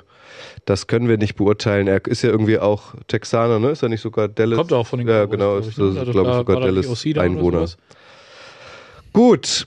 Äh, auf Platz 8 mit insgesamt 13 Punkten ist Nick Seriani gelandet. Er hat 5 von Sebastian bekommen. Ihr müsst mir da ein bisschen helfen. Platz 5 heißt äh, Top 6. 6, Platz 6, 6, genau. Äh, 6, also bei dir ist er auf 6.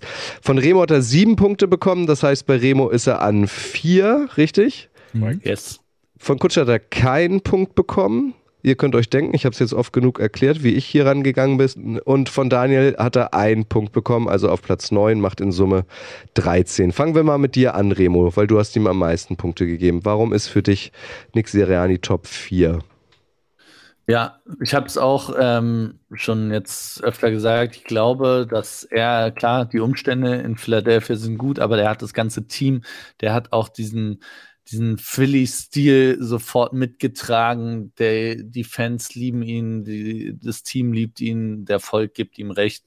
Der hat aus, aus Hertz einen sehr, sehr guten Quarterback gemacht. Ich will jetzt nicht sagen Top 5 Quarterback, aber letzte Saison war Hertz einfach saustark. Ähm, hat den Kader so aufgebaut, dass der erfolgreich ist mit, ähm, mit Howie und hat auch meiner Meinung nach in-game, also Game-Time-Decision absolut abgeliefert. Der nimmt das Team emotional mit, der macht, trifft die richtigen Entscheidungen auf dem Platz und er hat Erfolg mit dem Team. Klar, der ist jetzt noch nicht ewig dabei, aber für mich reicht das, um zu sagen, ey, für die nächste Saison, und das war ja mein Maßstab, ist Sirianni ein Top 4 Coach, dem ich mit am meisten auch zutraue in der NFL. Ein Team, voranzubringen und mehr aus einem Team rauszuholen als vielleicht möglich und ein Team aus dem Tal vielleicht rauszubringen oder ein Team auch, was auf einem Top-Level coacht, halt noch über die Schwelle rüberzubringen. Also ich bin bei Sirianni tatsächlich sehr gespannt darauf, wie er das eben mit den beiden neuen Coordinators jetzt macht im, in der kommenden Saison. Deswegen habe ich ihn auch nicht höher gerankt. Aber ich finde es halt wirklich beeindruckend, dass er gekommen ist. Äh, alle dachten so, ja, jetzt muss der Rebuild oder was auch immer äh, kommen. Und dann übernimmt er und führt sein Team innerhalb von zwei Jahren in den Super Bowl. Und äh, hat er ja nun auch nur verloren, weil er gegen die Chiefs gespielt hat. Ich glaube, äh, das ist einfach. Es hat ja nicht viel gefehlt. Also, die haben zur Halbzeit sah es richtig gut aus und dann, äh, wie gesagt, hat Kansas City eben nochmal aufgedreht.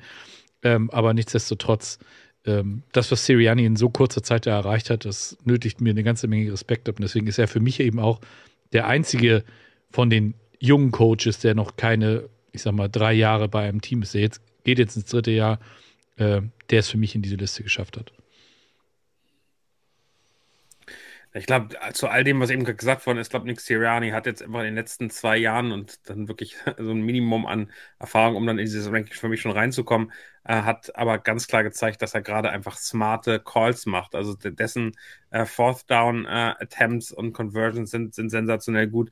Ähm, wir, wir, kennen alle diese, diese kurzen äh, Geschichten, die er da gemacht hat äh, mit, mit seinem Running Back. Es ist, es, ist alles, es ist alles eben wirklich smart, was der macht und wie er rangeht. Er scheint unglaublich gut die Kabine mitzureißen. Ähm, das, das ist alles positiv. Er ist für mich eben noch zu jung und zu kurz drinne. Und wir werden jetzt sehen, ohne Steichen und Gannon, äh, wie gut er dann wirklich aussieht, äh, wie, wie groß deren Anteil an diesem Erfolg war. Aber deshalb für mich gerade so reingerutscht äh, in das äh, an Platz 10 in, in, in das Power Ranking. Der muss sich einfach noch beweisen, aber ist von denen, die da jetzt so da sind, äh, einer, der wirklich mit Abstand beeindruckt ist, der Head Coach ist. Das muss man ganz klar sagen. Für mich hat er es nicht geschafft, weil, also wenn wir jetzt das Power Ranking ähm, der GMs äh, machen würden in der NFL, da wäre natürlich für mich ähm, Howie Roseman an 1. Also ich finde, das darf man auch nicht vergessen. Ähm, Nick Sirianni ohne Frage, macht das super. Sein erster Head-Coaching-Job, zweimal die Eagles in die Playoffs geführt, bis in den Super Bowl. Auch noch emotional weint. Also der hat mich mitgenommen, der hat mich irgendwie bekommen, aber der hat natürlich auch ein super Team ähm, äh, vor die Füße gelegt bekommen. Und jetzt ja auch nochmal. Also ähm, der, der profitiert halt, glaube ich, auch ganz, ganz viel von der super Arbeit von Howie Roseman. Deswegen war das jetzt meine Begründung. Ähm, um, um wieder mal deinen Lieblingssatz zu nehmen, Remo. Deswegen sehe ich ich halt zehn andere vor Nick Sirianni. Ja. Aber man muss sagen, ich glaube, nämlich auch in der letzten Saison waren sie, ähm, vor der Saison waren die Eagles nicht Favorit, die, ihre Division zu gewinnen. Das muss man auch sagen. Also sie den Kader vor die Füße gelegt, ja. Bei den Wettanbietern waren die Dallas Cowboys Favorit auf den Division aber, aber Remo, ich habe doch damals gesagt vor der Saison schon, dass der Super Bowl äh, Chiefs gegen Eagles sein kann. Also so unfavorisiert können die gar nicht gewesen sein. Ja. Aber bei den Wetteranbietern in Vegas. Warum hören die denn die Footballerei nicht? Das ist ja die Frage. Was ist da los? Kann ich auch nicht sagen. Muss ja auch einfließen eigentlich.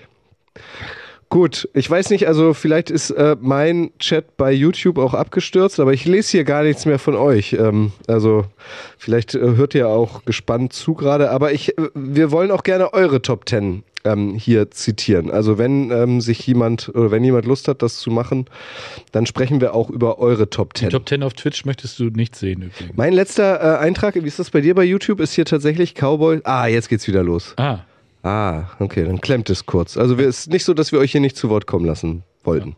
So, auf Platz 7. Da ist Sean McVay und das ist tatsächlich der erste in diesem Ranking, äh, der von uns allen Punkte bekommen hat. In Summe nämlich 14. Von Sebastian hat er 4 bekommen. Das heißt, er ist deine Nummer 7. Von mir hat er 5 bekommen. Er ist meine Nummer 6 nee, stimmt gar nicht. Von Remo hat er fünf bekommen, er ist deine Nummer sechs. Von mir hat er zwei bekommen, also ist er meine Nummer acht.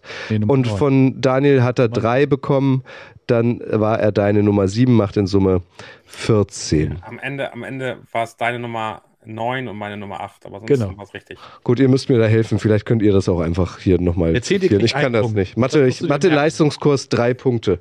Ja. Ohne meine Sitznachbarin hätte ich nur einen Punkt damals gemacht. Mathe ist nicht so meins. Ja. ein Ähm. Gut, aber nichtsdestotrotz sind es 14 Punkte und nichtsdestotrotz, Remo, hast du ihm am meisten Punkte gegeben von uns.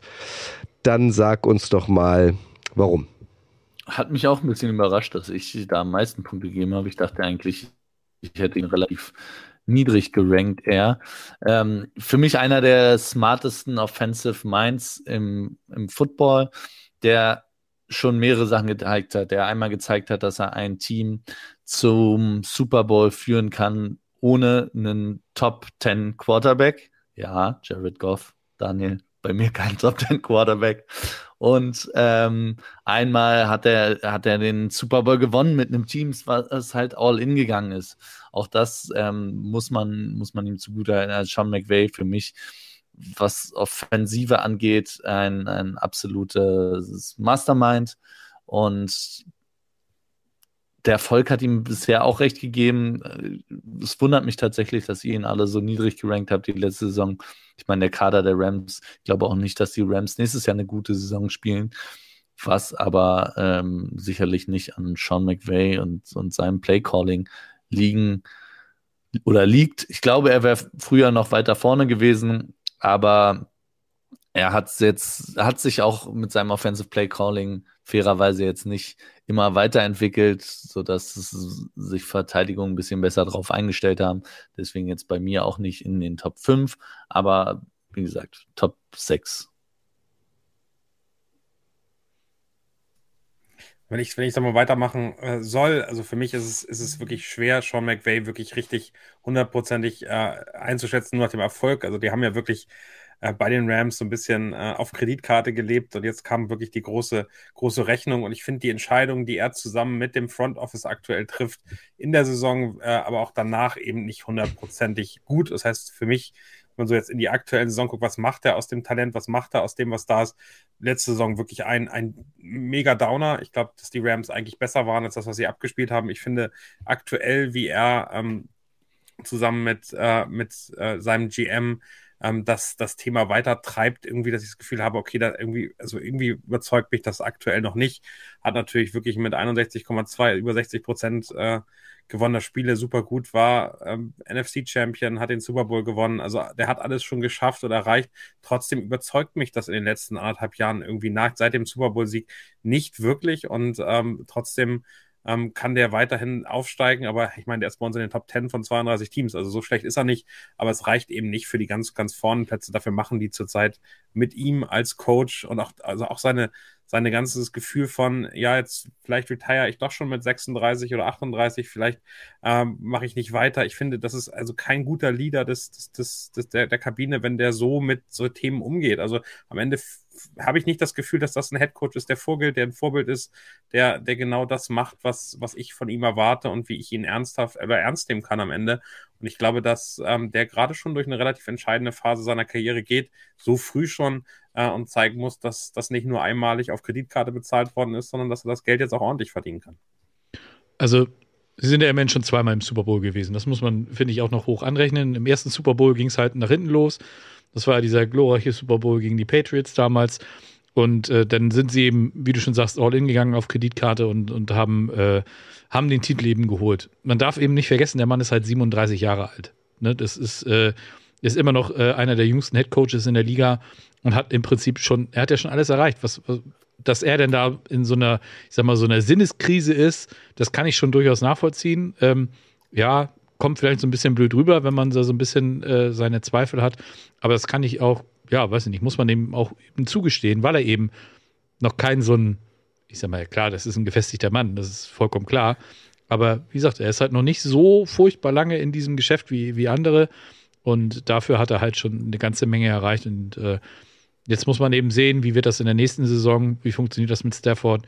Und ähm, da ist halt auch immer noch so dieses Ding mit den ganzen Verletzten. Wenn die letztes Jahr nicht gewesen wären, hätte es da wahrscheinlich auch anders ausgesehen, aber wir wissen ja, wäre, wäre Fahrradkette und so.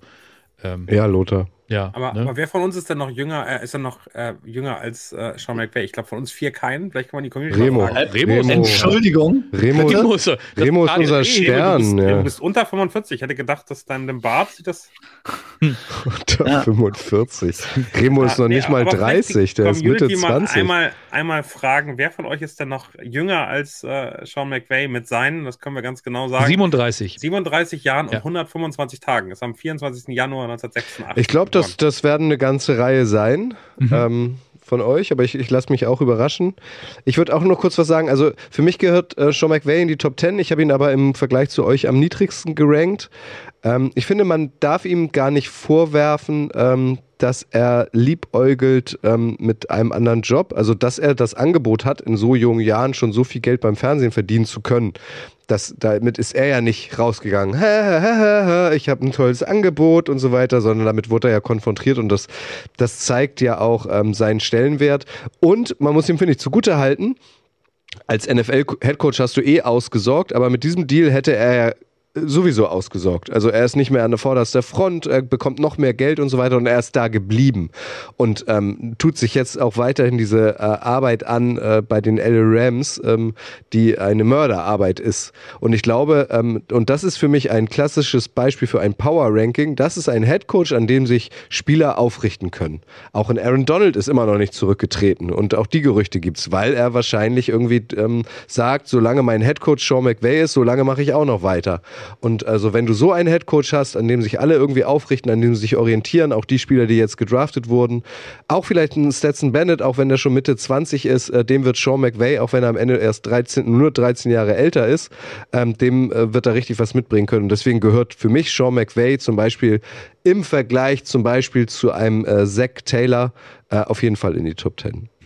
Da möchte ich einmal zwei äh, YouTube-Kommentare zitieren. Einmal Lukas Schreivogel, der sagt, äh, dass Sean McVay eben das sinkende Schiff nicht verlässt, äh, das, äh, wie manche andere das machen würde. Ne? Sehr ehrenvoll. Und dann muss man natürlich auch noch Jörg Fenin zitieren, äh, der sagt, dass Sean McVay ohne Jeff Fischers Team nichts geholt hätte. Ja, das, das stimmt. Ist, ist ja vollkommen klar. Eigentlich ist das alles Jeff Fischers Verdienst. Gut, keiner von euch schreibt in Chat, wie alt er ist. Bin ja. gespannt. Tessa zum Beispiel ist auch erst zarte 24. Grille und so. Ja. Mhm. Okay. Äh, jetzt wird es auch nochmal spannend. Remo, äh, an dich geht die erste Frage. Das kann ich dir jetzt schon mal sagen. Wir sind mhm. bei Platz 6. Das ist Pete Carroll. Der hat, jetzt musst du mir wieder helfen, Sebastian, von mhm. dir drei Punkte bekommen. Das mhm. heißt, er ist bei dir an Position acht acht. Mhm. Er hat von mir acht Punkte bekommen, das heißt, er ist bei mir in Position drei mhm. und er hat von Daniel sieben Punkte bekommen, das heißt, er ist ähm, an Position sieben. Macht in äh, meine ich auch, Entschuldigung, an Position 4, macht in Summe 18. Da kommen keine weiteren dazu, weil von Remo hat äh, Pete Carroll keine Punkte bekommen. Warum ist für dich, ernste Frage, Pete Carroll nicht in den Top 10, Remo? Weil es für mich ein Ranking ist für die nächste Saison. Und für mich ist Pete Carroll mit Blick auf die nächste Saison kein Top Ten Coach. Da hat er zu viel Ich glaube, Pete Carroll ist ein Coach, der am Anfang einem Team, einem jungen Team auch sehr, sehr viel mitgeben kann. Für mich sind aber Game Time Decisions stetig schlechter geworden in den letzten Jahren. Und auch ist die Stimmung im Team hat nicht ewig gehalten mit seinen Top-Spielern, sagen wir es so. Und damit meine ich nicht nur Russell Wilson, auch mit anderen Spielern. Ähm, deswegen ist für mich Pete Carroll generell jetzt nicht unbedingt ein Head Coach, der auch, in, auch über seine Karriere gesehen jetzt in den, da wäre sicherlich in den Top 10, aber nicht in den Top 3 gewesen wäre für mich. Und die aktuellen Leistungen letztes Jahr, ja, mit Gino Smith ist alles eine schöne Story. Ich, für mich, der Mann ist 71 Jahre alt. Ich glaube nicht, dass es besser wird, dass er besser coacht, dass er was Neues sich einfallen lässt und dass, dass das Team nicht irgendwann auch jetzt wieder die Schnauze voll haben wird. Vielleicht nicht unbedingt nächste Saison, aber ähm, das wird auch wieder kommen, meiner Meinung nach. Und vielleicht bin ich auch ganz leicht biased. Mag Pete Carroll aber eigentlich. ähm, trotzdem für mich, ja, hat er nicht den Impact auf das Spiel, weder im Game Calling noch in der Entwicklung von Quarterbacks noch irgendwie anders, ähm, um, um in den Top Ten zu sein. Knapp draußen, aber Kutsche, wirklich, da hatte ich, zehn, hatte ich zehn vor Pete Carroll. Ja, alles klar. Ganz ja. kurz, Daniel, äh, einmal nur zur Verständnis, weil Donstar 911 schreibt viel zu niedrig. Also das kommt halt daher, dass mhm. äh, wir zusammenzählen und Pete Carroll von Remo keinen Punkt bekommen hat. Also deswegen ist Pete Carroll in der Summe dann auf Platz 6, um das noch einmal zu erklären, nach welchen Spielregeln wir hier spielen. Entschuldige. Nee, also ehrlicherweise, Remo, deine Begründung für Kyle Shanahan und äh, das kann ich jetzt schon sagen, dein Platz 3, da möchte ich gleich hören, weil dann, also was du gerade gesagt hast, kann man so auf Kyle Shanahan teilweise äh, auch übersetzen. Äh, meines Erachtens teilweise. Ich, ich sag gleich, was es ist, äh, wenn, wenn wir bei Shanahan sind, aber es ist am Ende so, dass äh, Pete Carroll für mich der beste Coach im letzten Jahr ist, um aus einem Team eine bessere Mannschaft zu machen. Also am Ende aus den Einzelspielern, die der im letzten Jahr hatte, ist er der, der am meisten rausgeholt hat. Und äh, ähm, das in, dem Alter, wo wir alle gedacht haben, boy, macht der jetzt wirklich noch ein Rebuild nach Russell Wilson mit 71, ähm, wie der die Spieler mitnimmt, wie er die Spieler verbessert, ein Geno Smith aus einem, sag ich mal, unterdurchschnittlichen Quarterback sowas zu machen, ähm, der hat ähm, als einer der ganz wenigen äh, Head Coaches wirklich auch mehr oder weniger GM-Rechte und die ganze ähm, ähm, äh, Thematik Personal äh, unter sich. Äh, also am Ende ist es unfassbar, was dieser, dieser, dieser Coach leistet. Seit äh, 2010 bei den Seahawks, seitdem wirklich durchgängig erfolgreich, ähm, hat 128 Spiele gewonnen, 81 verloren, hat davor im College unglaublich erfolgreich gespielt. Also den ähm, so runter zu ranken, das kann ich total verstehen, was unsere Community teilweise sagt, dass das viel zu niedrig ist, weil das äh, am Ende einer der ganz großen Coaches ist, der aus ähm, mittelmäßigem Material extrem gute, äh, ein gutes Team macht, das, das auch erfolgreich ist. Und das haben wir im letzten Jahr genau so gesehen.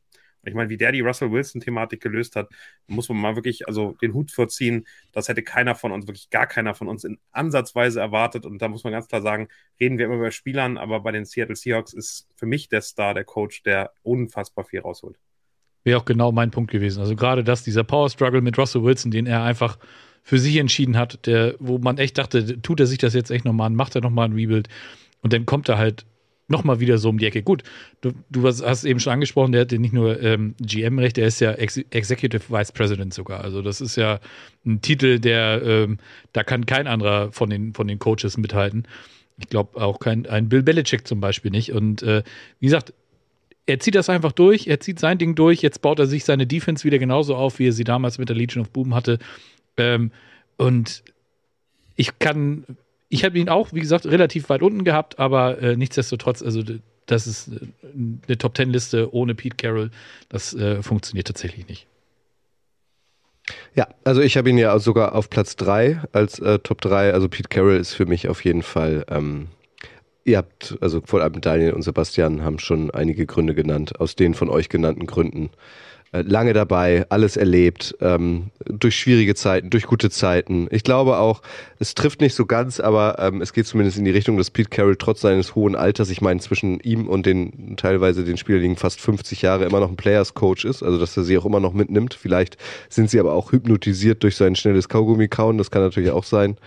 Ähm, aber also ich finde, das, was Remo gesagt hat, also wir sind ja eh, ähm, hier darf jeder seine eigene Meinung haben. Ähm, kann man auch nachvollziehen, vor allem wenn man äh, wie eingängig erklärt ähm, seine eigenen ähm, Herangehensweisen an ein, an ein Power-Ranking hat. Und du hast ja gesagt, Gut, man muss fairerweise sagen, ein Platz in den Top Ten wäre, wäre wahrscheinlich drin gewesen, aber an Platz drei alleine durch wirklich Game Time Decisions, die teilweise und Entscheidungen Field Goals zu schießen, wenn du dafür gehen solltest und anderes. Also teilweise ist, war das in den letzten Jahren gefühlt immer Hanebüchner, war nie Pete Carrot Stärke, war aber immer Hanebüchner und ähm, dementsprechend ja, für mich, wie gesagt, für die nächste Saison eben ja, vielleicht an der Grenze, ja, vielleicht habe ich mich dahin leiten lassen von den Seahawks. Ihr habt recht mit der Saison mit Gino. Das muss man ihm zugutehalten, was er da rausgeholt hat aus dem Team noch. Aber ein Top 10, äh, Top 5 Finish äh, verstehe ich trotzdem nicht. Aber lass uns keine Zeit verlieren, weil wir sind bei Platz 5 und da geht es um den von Daniel schon angesprochenen Kyle Shanahan. Der kommt in Summe auf 20 Punkte, also hat zwei Punkte mehr als Pete Carroll, was auch daran liegt, dass er von uns allen Punkte bekommen hat. Von Sebastian 6, das bedeutet Platz 5. Mhm. Von Remo 8, das bedeutet Platz 3. Von mir einen, das bedeutet Platz 10. Und von Daniel 5, das bedeutet Platz 6. Richtig? Ja. Ja, langsam ja, guck mal, ja. zwei in Mathe rauf. Also ja, Übung, Übung macht den Meister. So ab der Top 5, ab der Top 5 habe ich mich dann auch mal eingegroovt. Also, Remo, äh, Daniel hat ja eben den Ball schon ähm, dir vorgespielt. Also, warum bekommt von dir Kyle Shanahan acht Punkte? Also, warum setzt du ihn auf Platz drei und Pete Carroll ist nicht drin in den Top Ten? Was unterscheidet die in deinen Augen? Zwei oder drei Punkte, die für mich für Kyle Shanahan sprechen als Top 3 Coach, ist einmal sein Offensive Play Calling. Niemand ist aktuell so kreativ wie Kyle Shanahan, was die Offensive angeht. Ähm, der zweite Punkt ist, dass er immer wieder gezeigt hat, dass er das Beste aus mittelmäßigen Quarterbacks auch, auch rausholen kann. Das Einzige, was man ihm bei den Quarterbacks vorwerfen kann, ist, dass er es nicht geschissen bekommt, auch einen Top-Quarterback einfach zu den 49ers zu holen. Der dritte Punkt, und das ist für mich einer der größten, Kyle Shanahan hat offenbar ein sensationelles Auge dafür, wer bei ihm Assistant Coach ist, Defensive Coordinator wird und sonstiges. Also jedes Jahr gehen Coaches aus dem Coaching Tree von Shanahan, werden Head Coach. Jetzt ähm, letztes Jahr sehr erfolgreich. Also Mike McDaniel hat meiner Meinung nach einen sehr guten Job gemacht. Die Miko Ryans kann ich fast nur glauben, dass der auch sehr gute Arbeit leisten wird ähm, war ein sensationeller Defensive Coordinator. Also der stellt sich sein Team super zusammen, er ist ein sensationeller Game Planner. Seine große Schwäche teilweise auch Fourth Quarter Decisions leider und konservativ sein im Fourth Quarter.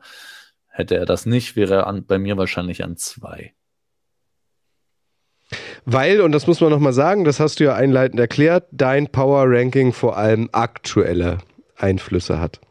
Genau, also ich habe fast nicht einfließende, klar, Erfolg, vergangener Erfolg fließt da auch in irgendeiner Form ein, aber jetzt ein Super Bowl-Sieg 2009, wie bei Sean Payton beispielsweise, ist so, ja, gut, 2009 Super Bowl gewonnen, aber what have you done for me lately? Und ähm, da ist Kyle Shanahan, meiner Meinung nach, macht aus einem Team immer wieder, holt er das Beste raus. Aber wir haben ja Matt LaFleur vorgeworfen, dass er, ähm, ja, dass er eben den nächsten Schritt nicht geht. Shanahan geht den eben auch nicht. Ne? Also, ja, er ist einmal im ja, Super Bowl ja. gewesen, aber. Äh, ja, ich glaube, Layoff-technisch waren die 49ers in den letzten Jahren schon erfolgreicher als die Green Bay Packers. Das ist richtig, aber auch da haben sie den letzten Schritt eben nicht gemacht. Ja. Ne? Also für mich, für mich ist ähm, es tut mir leid, Kyle Shannon, das überrascht dich jetzt nicht, Remo, der overhypteste Coach, den es in der NFL aktuell gibt. Äh, er ist am Ende bei einem Ranking aktuell vom Score von 52 zu 46 in der Regular Season. Er hat drei Losing Seasons, er hat drei Winning Seasons. Das ist das, was auf dem Papier steht. Und das ist für mich äh, ehrlicherweise also weit weg von 60% Winning Percentage, den für mich ein Top-Coach, der dann Richtung Richtung Top 3 gucken sollte, irgendwie haben sollte. Ähm, dafür ist er auch schon lange genug in der Liga. Also ist jetzt nicht erstes Jahr hat ein scheiß Team gehabt, sondern er hat jetzt auch schon wirklich Zeit gehabt. Er hat den nächsten Schritt nicht gemacht und er trifft, und das wollte ich, hast du genau eben äh, Richtung Pete Carroll geworfen, trifft teilweise merkwürdige Entscheidungen. Also ich auch da finde ich, dass der am Ende ähm, auch seinem Erfolg teilweise von Coaching selbst äh, im Weg steht. Und das, äh, was du positiv gesagt hast, gutes Händchen für Koordinatoren, sage ich negativ. Manchmal glaube ich, dass er auch die Koordinatoren braucht, gerade in der Defensive, um überhaupt erfolgreich zu sein, weil er dann eben schon sehr vielleicht einseitig im Spiel äh, erfolgreich ist. Das haben ganz viele auch, ohne Frage. Aber für mich ähm, hat er noch nicht bewiesen, dass er langfristig für Erfolg der richtige Mann ist, ähm, sondern es wird eben sehr sein Tree gehypt, es wird sehr seine Offensiv äh, gehypt. Und ich, ich bin mir gar nicht sicher, ob ich das gut finde, dass ein Coach trotz keines guten Quarterbacks erfolgreich sein kann, weil wir wissen, dass wenn man den nächsten großen Schritt macht, braucht man den Quarterback, muss den einbauen und muss den auch spielen lassen. Und das hat er bisher noch nicht bewiesen. Das ist kein Quarterback-Flüsterer. Äh, zeitweise hatten wir sogar gedacht, äh, dass äh, Garoppolo äh, der Erfolgsbringer in seinem, in seinem äh, Scheme ist. Das können wir, glaube ich, jetzt auch ein bisschen wegschieben. Äh, den hat er schon besser gemacht, aber für mich hat er noch keinen sensationellen Top-Quarterback entwickelt. Und jetzt, Remo, darfst du gerne darauf antworten. Naja, ja, keinen sensationellen Top-Quarterback entwickelt, aber wenn wir uns vorher darüber freuen, dass Doug Peterson ähm, eine schöne Saison mit Carson Wentz gespielt hat, dann muss man, glaube ich, ja sagen. Nicht gesagt. das kannst du mir äh, nicht vorwerfen, ja, was Sebastian das, gesagt hat. Nö, nö, ich äh, gebe das in die Runde.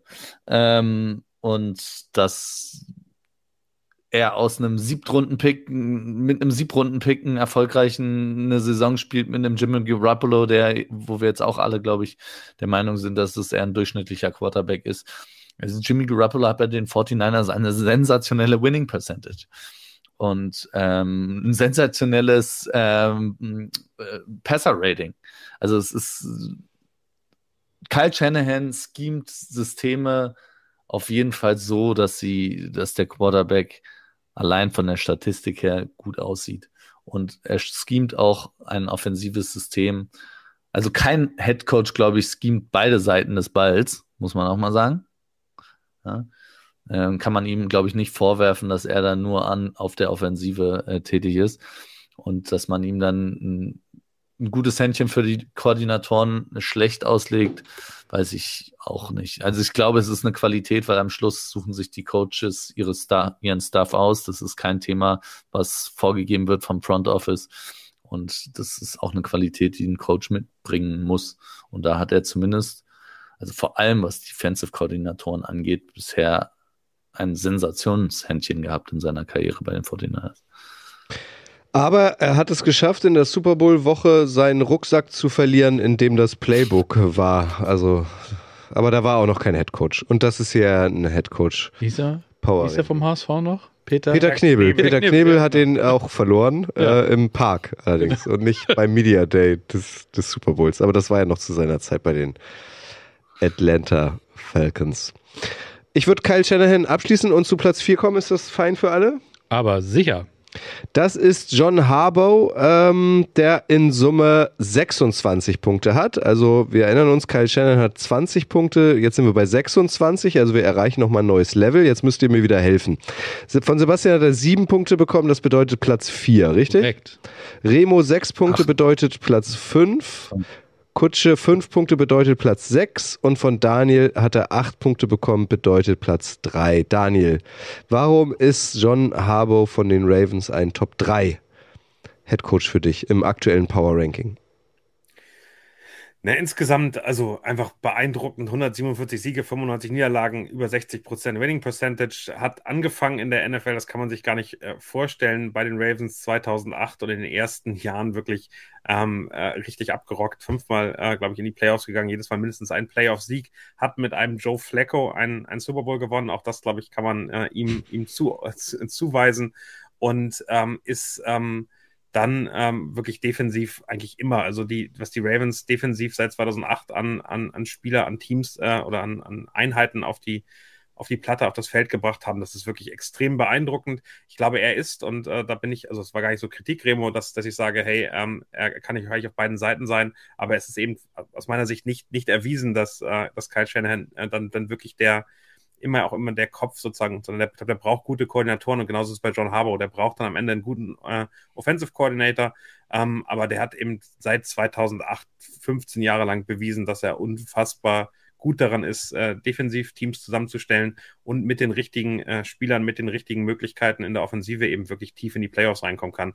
Und äh, das über die Zeit, über die Dauer ähm, macht ihn aus meiner Sicht so wirklich einem der Top ähm, Top-Coaches und ich bin unfassbar gespannt, wie der aus der jetzt dann doch die stärkeren Offensive ähm, mit seiner Defensive ein Team macht, was wirklich tief in die Playoffs kommen kann. Also das äh, bin ich sehr gespannt. Ich glaube, Todd Monken als OC, ähm, das muss man ihm ein bisschen äh, gegenhalten. Greg Roman war einfach viel zu lange äh, in der Position und hat dieses Team nicht weitergebracht und ich bin sehr gespannt, wo das jetzt hinläuft.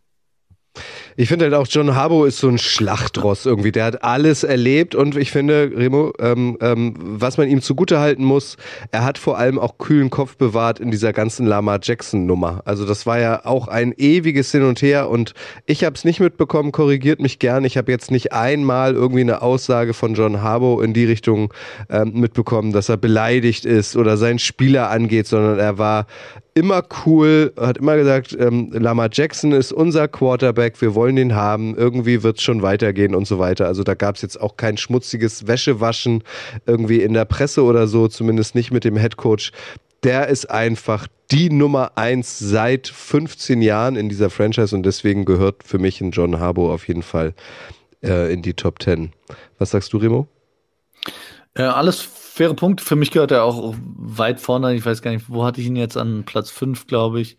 Ähm, die einzige Kritik, den ich hätte, wäre, er hat eben zu lange an Greg Roman festgehalten, weil mhm. das war von vornherein ersichtlich, dass diese Offense nicht funktioniert. Und da hätte er meiner Meinung nach früher die Reißleine ziehen müssen. Das hat er jetzt gemacht. Ähm, wenn das jetzt offensiv besser klappt, dann ähm, alles gut. Ich John Harbour für mich auch ein absoluter Top-Coach. Ja, sehe ich ganz genauso. Also, wenn das mit Roman früher äh, angegangen wäre, dann, äh, also wie gesagt, ich glaube, Harbour, der ist, wie gesagt, die beiden Coaches in der, in der AFC North sind seit 15, 16 Jahren dabei. Äh, ne? Mike Tomlin ja genauso wie er. Und wenn man sich den Rekord anguckt, die sind beide sehr ähnlich und die haben über die Jahre halt wirklich auch äh, gezeigt, dass sie mit ihren Teams unfassbar gute Arbeit leisten können. Ich glaube, ähm, Haber kommt aber, der ist eigentlich Special Teams Coordinator gewesen, ne? Glaube ich. So hat er angefangen. In der Bei Liga. den Eagles, glaube ich, damals, ja. Ja, ja, genau. und, äh, und daher, also. Lukas Schreivogel aber schreibt zum Beispiel, ähm, ähm, John Harbo holt aus Lamar Jackson zu wenig raus. Für mich kein Top-5-Coach auf einer Stufe mit Peterson und Peyton.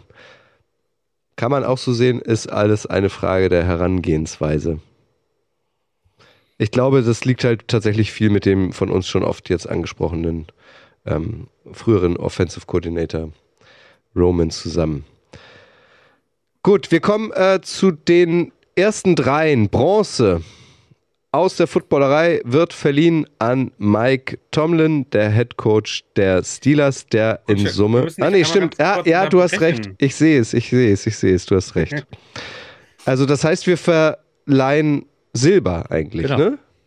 So ist es. Okay, ja, ich hab's hier auch gerade. Ich habe mich schon Silber. Ich mich gerade schon gewundert, warum hier zweimal zweiten steht. Da muss noch ein dritten stehen. Und jetzt aber habe ich auch gerade auf die äh, Endzunge geguckt. Also alles nochmal zurück, zurückgespielt, zu, zurückgespult. Wir kommen äh, zu den Medaillen, die wir vergeben aus der Footballerei. Und zwar vergeben wir nicht Bronze, sondern wir vergeben zweimal Silber äh, an äh, Bill Belichick und Mike Tomlin, Head Coach der Patriots, Head Coach der Steelers, die beide zusammen auf 30 Punkte kommen.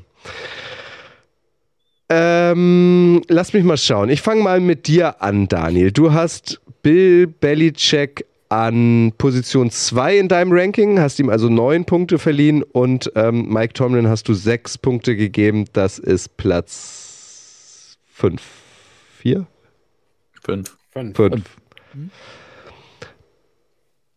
Also du. Ehrlich, ja, sag mal. sagen, als ich das gesehen habe, dass Mike Tomlin äh, in der Summe genauso viel wie Bill Belichick äh, hat, muss ich ehrlicherweise sagen, das war eine Frechheit. Und äh, Remo, da muss ich einmal in deine Richtung gucken und da möchte ich eigentlich auch ganz klar direkt von dir eine Aussage haben. Ich weiß nicht, wieso ich heute immer auf dir rumpicke, das ist gar kein, gar kein persönlicher Angriff, sondern eher ein, ich, ich finde es eine Frechheit, ein Bill Belichick, der ähm, wahrscheinlich der größte NFL-Coach aller Zeiten ist ähm, und ähm, das mit Abstand Ähm, äh, auch jetzt noch zu sagen, äh, kriegt ein Rookie-Quarterback, nachdem Tom Brady geht, bringt die in die Playoffs, ist ganz kurz vor dem Playoff-Rennen in der letzten Saison gescheitert mit einem Spiel, dem äh, am Ende auf Platz 8 zu setzen, äh, sorry, das ist eine Frechheit und da möchte ich von dir eine Erklärung haben.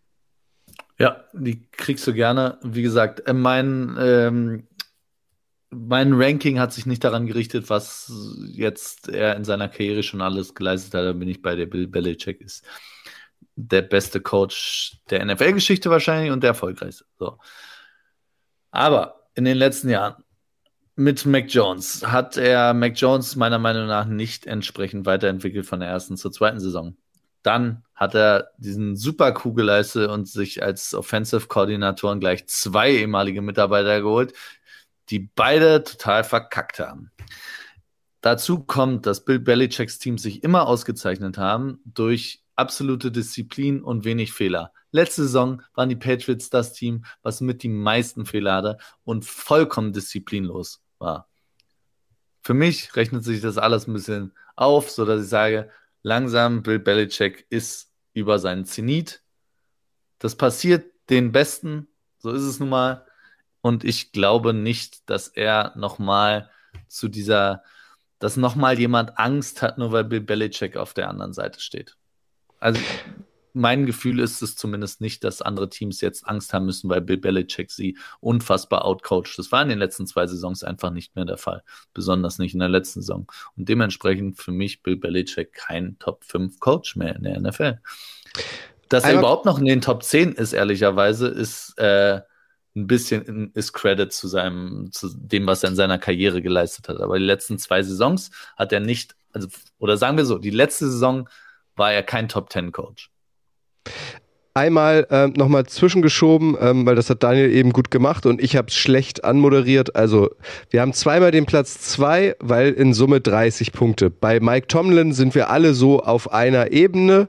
Ähm, und es kommt aber deswegen zustande, dass Bill Belichick und Mike Tomlin dieselben Punkte haben, weil ähm, Sebastian, Daniel und ich haben ihn jeweils auf Platz zwei und Daniel äh, und Remo hat ihn nur auf Platz 8. Deswegen ist er halt dementsprechend in der Summe runtergerutscht und deswegen stehen Tomlin und äh, Belichick auf einer Stufe. Das jetzt noch einmal erklärt. Und dann frage ich aber dich jetzt tatsächlich, Daniel. Erstens deine Reaktion auf Remos Ausführung. Zweitens, warum ist für dich Bill Belichick nochmal eine Position höher als Mike Tomlin? Ich finde den Vergleich zu Mike Tomlin jetzt wirklich ganz spannend bei Remo, weil der sagt, der letzte Saison irgendwie nicht gut hingekriegt, nicht, nicht weiterentwickelt den, ähm, den, den Quarterback. Ähm, das haben wir über Belichick meinst du? Äh, äh, Bill Belichick, das können wir bei Kyle Shanahan auch sagen. Trotzdem wird er höher gesehen als äh, Bill Belichick. Ich glaube da, also Remo, da werfe ich dir vor, ein bisschen äh, auch äh, genervt vom Patriots-Erfolg der letzten 20 Jahre gewesen zu sein und ihn endlich weghaben zu wollen. Das kann ich, kann ich nachvollziehen, aber ähm, ähm, ich glaube, der ist trotzdem in so eine Qualität. Er reagiert ja, er ändert die Coaches, er hat seinen Fehler eingesehen, er, er guckt, äh, Bill O'Brien kann man halten, was man möchte, aber ähm, der wird äh, im nächsten Jahr äh, offensiv das, das Thema übernehmen. Ich finde Mike Tomlin einen Vergleich dazu und das ist so ein bisschen das, was man ja beim Power Ranking macht. Man vergleicht am Ende die untereinander, ähm, der auch äh, mit äh, Big Ben äh, einen Spieler verloren hat, aber jetzt mit 9-7, 9-8 gerade mal eben so ähm, die, die, die, die 500, die er in seiner ganzen Karriere immer wieder gehalten hat. Also er war nie negativ und das ist seit 2007 wirklich extrem beeindruckend. Aber ähm, ich finde auch nicht, dass er jetzt so viel besser war, ähm, nachdem der, der wichtigste äh, Mann, der Quarterback, der die größten Teil der Karriere bei beiden irgendwie äh, ähm, auf dem Platz stand, ähm, da, da jetzt extrem viel dann rauszuholen. Auch das ist mit 9-7-1, 9-8 auch nicht viel besser. Äh, und wenn Mike Tomlin über dessen Konstanz äh, in irgendeiner Form loben, müssen wir gleichzeitig, wenn wir irgendwo bei Bill Belichick drauf gucken und dann sehen, na gut, der hat jetzt auch ähm, ist in die Playoffs gekommen, einmal knapp gescheitert, dann ist das nicht so schlecht und nicht so ein Rebuild, wie man bei anderen Teams hat, wo es dann wirklich ganz nach unten geht. Die Defensive der Patriots sah immer noch ordentlich, gut aus, äh, hat, wird jetzt einen Schritt nach vorne gemacht haben. Und na klar hat er Fehler gemacht in, äh, in, in, in der Entwicklung nach ähm, Tom Brady, aber ähm, ihn dann abzustrafen und so weit runterzusetzen, äh, finde ich absurd. Also der wird immer noch genauso wissen, wie, ähm, wie man ein Footballteam erfolgreich macht und das Team wird auch wieder erfolgreich. Ähm, dass es so eine Phase nach so einem krassen Einschnitt geben muss, ähm, ist irgendwie auch klar. Von daher, also ich, ich, bin, ich bin echt entsetzt. Also für mich ähm, kann man Bill Belichick nicht aus den Top 3 rausnehmen. Äh, und ich finde es äh, wirklich Majestätsbeleidigung Beziehung am Ende zu haben, äh, dass er mit Mike Tomlin gleichgesetzt wird.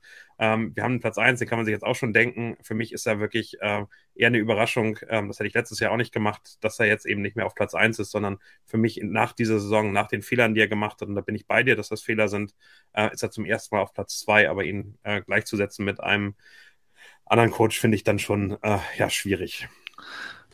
Mike Tomlin hat für mich halt letzte Saison quasi keine Fehler gemacht. Und wie gesagt, in meinem Ranking wird die letzte Saison immer mehr wiegen als eine Saison von vor drei, vier, fünf, sechs Jahren. Und Mike Tomlin hat aus dem letzten Team, hat gefühlt aus seinen Teams, zum, vor allem in den letzten Jahren, als sie halt nicht mehr, also als auch als Roethlisberger noch gespielt hat, war, hat glaube ich keiner gesagt, Roethlisberger ist ein Top 10 Quarterback. Und ähm, meiner Meinung nach holt Mike Tomlin aus seinen Teams das meiste raus. Spieler lieben Mike Tomlin. Sie spielen hart, sie spielen äh, diszipliniert und er leistet sich nicht so, hat sich zumindest letzte Saison nicht solche Fehler geleistet im Game Calling, wie Bill Belichick das gemacht hat. Und dementsprechend, wie gesagt, wir können es, ich will die auch nicht vergleichen, ihre Karrieren. Ich sage nicht, Mike Tomlin ist, hat genauso eine geile Karriere hingelegt wie Bill Belichick oder ist auf sein Lebenswerk gesehen auf einer Stufe mit Bill Belichick. Ist er nicht. Für die nächste Saison hätte ich lieber Mike Tomlin als Coach und ich glaube, dass Mike Tomlin ein Team weiterbringt als Coach, als das Bill Belichick zum jetzigen Zeitpunkt tut.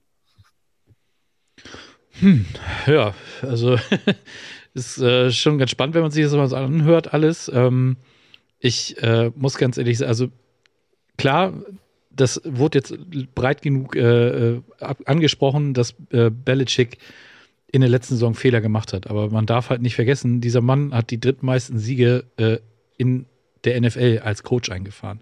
Der braucht jetzt noch, ich glaube, 30 Siege, um an Platz 1 zu gehen. Und ich glaube, das wird er auch noch mal, der wird auch noch so lange coachen, bis er Don Schuler eingeholt hat. Ähm, und ich glaube auch, dass ihm das jetzt auch nächstes Jahr, dass es auch wieder leichter wird. Also die werden, nächstes Jahr werden sie wieder mehr Spiele gewinnen. Klar, die Division, in der sie sind, die ist ultra krass. Also die AFC East ist mittlerweile ja wirklich, das hatten wir letztes Jahr, letzte Woche eben auch schon, dass wir da echt einige Teams da drin hatten. Das wird nicht einfacher werden. Also ich bin gespannt, äh, ob er es schafft, mit Mac Jones den nächsten Schritt zu gehen. Aber Daniel hat es wirklich gut angesprochen. Also man kann Bill Belichick nicht, äh, nicht hoch genug ansehen und äh, dass er um jetzt nochmal auf Mike Tomlin zu kommen, ähm, der, der hat halt das Problem, dass er die ganze Zeit, in der er gecoacht hat, mit Tom Brady und Bill Belichick, äh, die haben sich immer wieder in den Playoffs getroffen. Ich glaube, sie haben es einmal geschafft, sie zu schlagen in den Playoffs. Das ist so das, was ich äh, Mike Tomlin über die ganze Zeit, ich sag mal, höchstens vorwerfen wollen würde. Ähm, das ist aber nun mal ganz einfach so. Du hast immer mal Teams, die, die stärker sind, die, auf die du dann triffst. Und es waren eben über 20 Jahre die Patriots mit Bill Belichick und Tom Brady. Die waren das Maß aller Dinge und äh, er gehört, finde ich, ganz klar nach ganz oben. Und äh, ja, wie Dani schon sagte, der, der Coach, der an 1 ist, der hat eben über die letzten Jahre einfach noch einen Ticken mehr gezeigt. Und äh, ja. Also für mich ist tatsächlich noch mal der größte Unterschied oder ein Alleinstellungsmerkmal, finde ich, hat Bill Belichick, ähm, dass er tatsächlich als Einzel Person Furcht einflößt. Also wenn die Patriots äh, auch ohne Tom Brady äh, in die Playoffs kommen und spielen gegen den Nummer 1 Seed aus, aus ihrer Conference, also gegen die Chiefs, sind eigentlich der klare Außenseiter, Daniel du wirst das, glaube ich, bestätigen können, hat man immer im Hinterkopf, ah, scheiße. Aber es ist Bill Belichick. Der wird sich irgendwas überlegen. Der hat doch da irgendwas, der, der, der wird uns auscoachen. Also wo man eigentlich auf dem Papier sagt, das ist eine ganz klare Nummer. Die Chiefs können es eigentlich gar nicht verlieren und trotzdem hat man im Hinterkopf, Ah, es ist aber Bill Belichick. So sicher können wir uns nicht sein. Und das ist, finde ich, ein absolutes Alleinstellungsmerkmal für Bill Belichick. Und da kann er eigentlich den TSV Havelse trainieren oder halt die Patriots. Ähm, und deswegen ist er für mich auf so ganz klar Top 2. Und ich hatte genauso Probleme, ihn nicht an 1 zu setzen. Aber ja, aber ganz kurz mal, wenn man das jetzt vergleichen würde mit einem Ranking von Spielern, wenn wir jetzt ein äh, Quarterback-Ranking machen würden.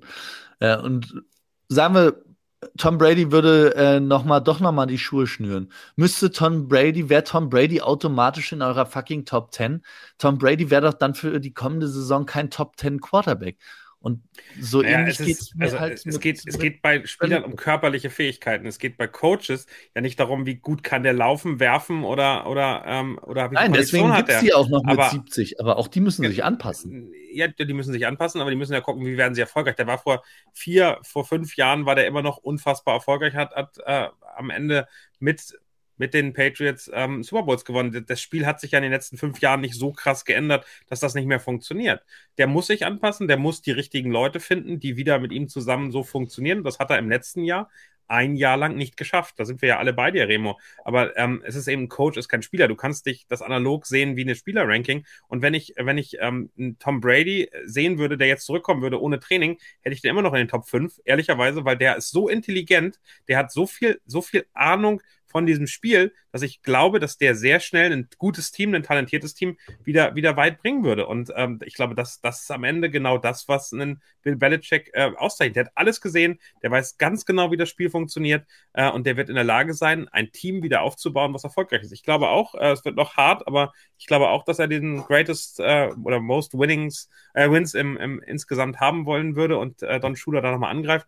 Aber ich glaube, dass, dass du den ähm, wegen einer Saison, und das ist dann so ein bisschen Kurzzeitgedächtnis, unfassbar schlecht machst, äh, obwohl das es nicht verdient hat und weiterhin die Fähigkeiten hat, die davor auch da sind. Ich bei den Chiefs muss echt sagen, wenn die Andrew Hopkins zu den Patriots geht, dann bin ich wirklich gespannt, weil ich glaube, dass so ein Spieler ähm, diesen ganzen Kader, dieses ganze Team mit einer starken Defensive wirklich wieder umkehren kann und dass die wirklich auch die Division gewinnen können. Vor dem Bild. Spannend. Vor den Bills, Okay. Ja, vor auch den Jets spannend. mit Aaron Rodgers. Ja, stimmt. Okay. Okay, aber äh, auch ein großes Thema. Lasst uns mal jetzt unser Top 10 Power Ranking abschließen. In einer wirklich, nur in einer einzigen Sache äh, sind wir uns alle einig. Äh, Andy Reid hat 40 Punkte bekommen, also von uns allen ähm, 10 Punkte, Platz 1 insgesamt, dadurch logischerweise auch. Ich glaube, und da kann ich auch für euch sprechen, ähm, also mir ist es schwer gefallen tatsächlich. So, Daniel hat es eben schon angedeutet. Ist es Andy Reid oder ist es Bill Belichick? Deswegen ähm, vielleicht erklärt jeder nochmal äh, aus, aus seiner Motivation, ähm, warum Andy Reid ähm, auf 1 ist. Sebastian, fang du doch mal an. Ähm, ich meine, er hat es äh, er hat's geschafft, mit seinem Team äh, wieder den, den Super Bowl zu gewinnen. Er hat äh, vier, vier AFC Championship Games in Folge. Das ist unfassbar, was, was dieser Mann immer noch wieder leistet, ähm, wie er sich auch auf die, die neuen Gegebenheiten einsetzt und wie er es eben äh, einstellt und wie er es immer wieder schafft. Ein Patrick Mahomes, der natürlich unfassbar talentiert ist, aber der, der kitzelt da, finde ich, immer noch ein bisschen was raus. Und der lässt sich immer noch wieder was Neues einfallen in seinen Playdesigns und sowas alles. Und ja, wie ist das denn jetzt? Ja, ohne Tyreek Hill, wie soll das denn funktionieren? Ja, es funktioniert trotzdem. Und äh, ich habe es äh, bei Sirianni schon angesprochen im Super Bowl. Ähm, du durftest die, die Chiefs, du darfst sie einfach nicht abschreiben. Und das ist eben auch der Verdienst, den, den, den Andy Reid hat. Äh, wenn man auch noch auf das guckt, was er in der Vergangenheit erreicht hat. Er hat ja auch schon in Philadelphia erfolgreich gecoacht. Er ist bei beiden Franchises, bei denen er jetzt gearbeitet hat als Head Coach, der Coach mit den meisten äh, Siegen. Und ja, weiß ich nicht, bei dem habe ich auch nicht das Gefühl, dass der, dass der keinen Bock mehr hat, äh, zu sagen, okay, ich will es jetzt nochmal zeigen. Jetzt ist Eric Bieniemy, sein, seine langjährige rechte Hand, ist jetzt gegangen. Matt Nagy ist wieder zurück. Der war ja auch schon mal bei ihm. Und äh, von daher, an Andy Reid führt da für mich überhaupt kein Weg vorbei. Remo? Nee, auch, also für mich war es ja auch, wie ihr euch denken könnt, vielleicht nicht unbedingt. Ein bisschen einfacher. Mhm. Ja, also äh, der Sprung von 1 zu 2 war tatsächlich äh, sehr, sehr deutlich bei mir.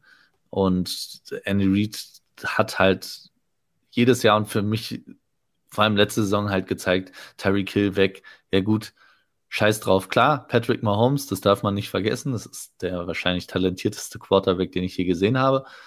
Aber trotzdem musst du ein Team so schnell so umstellen können. Und bei Andy Reid habe ich auch nicht das Gefühl, dass da irgendwas äh, langsamer wird in der Entscheidungsfindung oder er äh, nicht mehr bereit ist, irgendwas umzustellen oder die Spieler nicht mehr bereit sind, ihm zu folgen oder irgendwas. Für mich ist Andy Reid aktuell der Top-Coach der NFL und daran gibt es für mich kein Rütteln.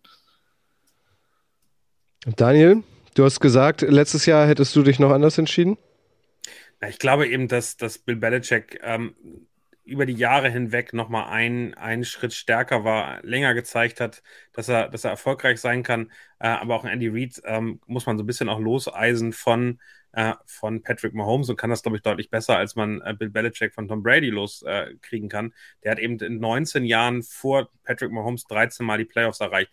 Der hat ähm, die, die Chiefs, die wirklich so im, im, im Schlafmodus waren, extrem schnell aufgeweckt und aus denen ein positives Team gemacht haben, und zwar mit Alex Smith mit, mit einem ganz anderen Spielerkader ähm, und ist jetzt eben, äh, das muss man ehrlicherweise sagen, auch der, die Person, die Patrick Mahomes und dessen Erfolg, dessen Talent, dessen Skillset perfekt einsetzt. Also das ist der Offensive Playcaller, der macht das alles noch selbst und das ähm, äh, Eric Bianemi geht als OC, der irgendwie die ganze Zeit da war und kein einziger Chiefs-Fan Angst hat, dass da irgendwas passiert, solange Andy Reid noch da ist. Ich glaube, sobald Andy Reid sagt, es reicht jetzt, ich bin alt genug, ich möchte mehr Cheeseburger essen und weniger auf dem Trainingsplatz stehen, in dem Moment kriegen wir alle Panik bei den Chiefs. So ganz, ganz ehrlich, das ist nochmal ein Schritt, wo ich äh, Angst habe, dass dann 10, 20, 15 Prozent, was auch immer, weggehen und es am Ende nicht mehr äh, so einfach wird, in die Playoffs zu gehen und der Division-Titel nicht mehr ähm, nach, nach sieben Jahren automatisch äh, in Richtung Kansas City verschifft wird. Also da ist wirklich ganz, ganz viel auch Andy Reid und die Kombination so stark.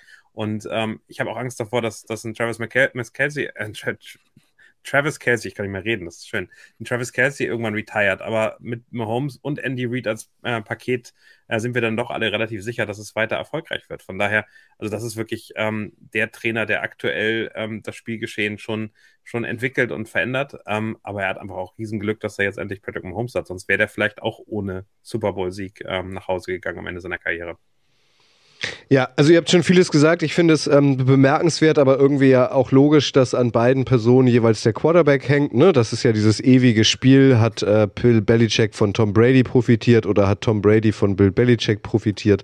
Ich finde, ähm, Mahomes und Reed sind tatsächlich so ein bisschen anders, weil ähm, Mahomes natürlich auch viel früher gepickt wurde. Also den wollten sie ja wirklich. Das hat sich ja nicht durch Zufall in Anführungszeichen irgendwie so entwickelt. Ähm, er hat ihm ein Jahr gelassen, hinter Alex Smith äh, zu lernen, ähm, sich erstmal auf der Bank zu setzen. Also da wurde wirklich ähm, gewissenhaft mit einem Plan irgendwie was aufgebaut und da wird mehr und mehr deutlich, finde ich, äh, warum Andy Reid Patrick Mahomes unbedingt haben wollte. Das war damals beim Draft ja äh, für viele einfach nicht verständlich, warum sie für den dann auch noch hochdraften.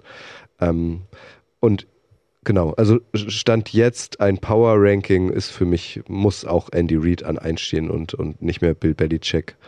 Ähm, aber die beiden, vielleicht das nochmal betont, ich glaube, das seht ihr aber auch ähnlich, außer Remo, ähm, die beiden sind für mich auch ganz klar Top 2.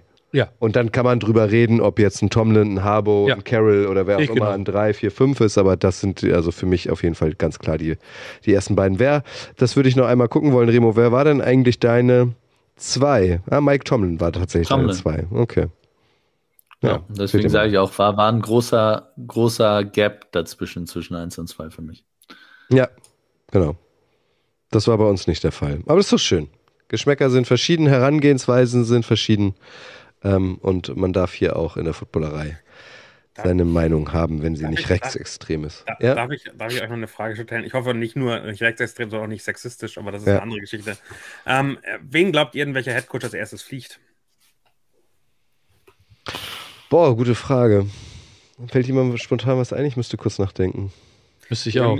Ich kann mal ich meine Antwort Freitag, sagen, weil ja. ich die Frage vorher wusste. Das ist vielleicht einfacher dann. Hm. Für mich ist es äh, Josh McDaniels. Also am Ende bei den Raiders, ja, wenn das schief läuft, könnte ich es mir sehr, sehr gut vorstellen, dass das relativ geändert wird. Der andere Name äh, wäre Dennis Allen bei den Saints. Auch da habe ich nicht das Gefühl, dass so viel Vorsprungslorbeeren noch da, sondern es ist am Ende auch eine Person, wo ähm, man damit rechnen kann, dass das auch hätte schon diese Saison passieren können. Also von daher, das wären die beiden, die ich auf jeden Fall im, im, im Kopf hatte. Aber ich fand das ganz spannend, wenn wir uns über die positiven, die Top Ten Coaches ähm, beschäftigen, um zu sagen, was ist denn die andere Seite? Wer, wer sitzt denn auf einem wackeligen Stuhl und wo ist es wirklich mhm. eine Frage von ähm, vielleicht nur ein paar Spielen, dass dann äh, auch die große Kritik rauskommt.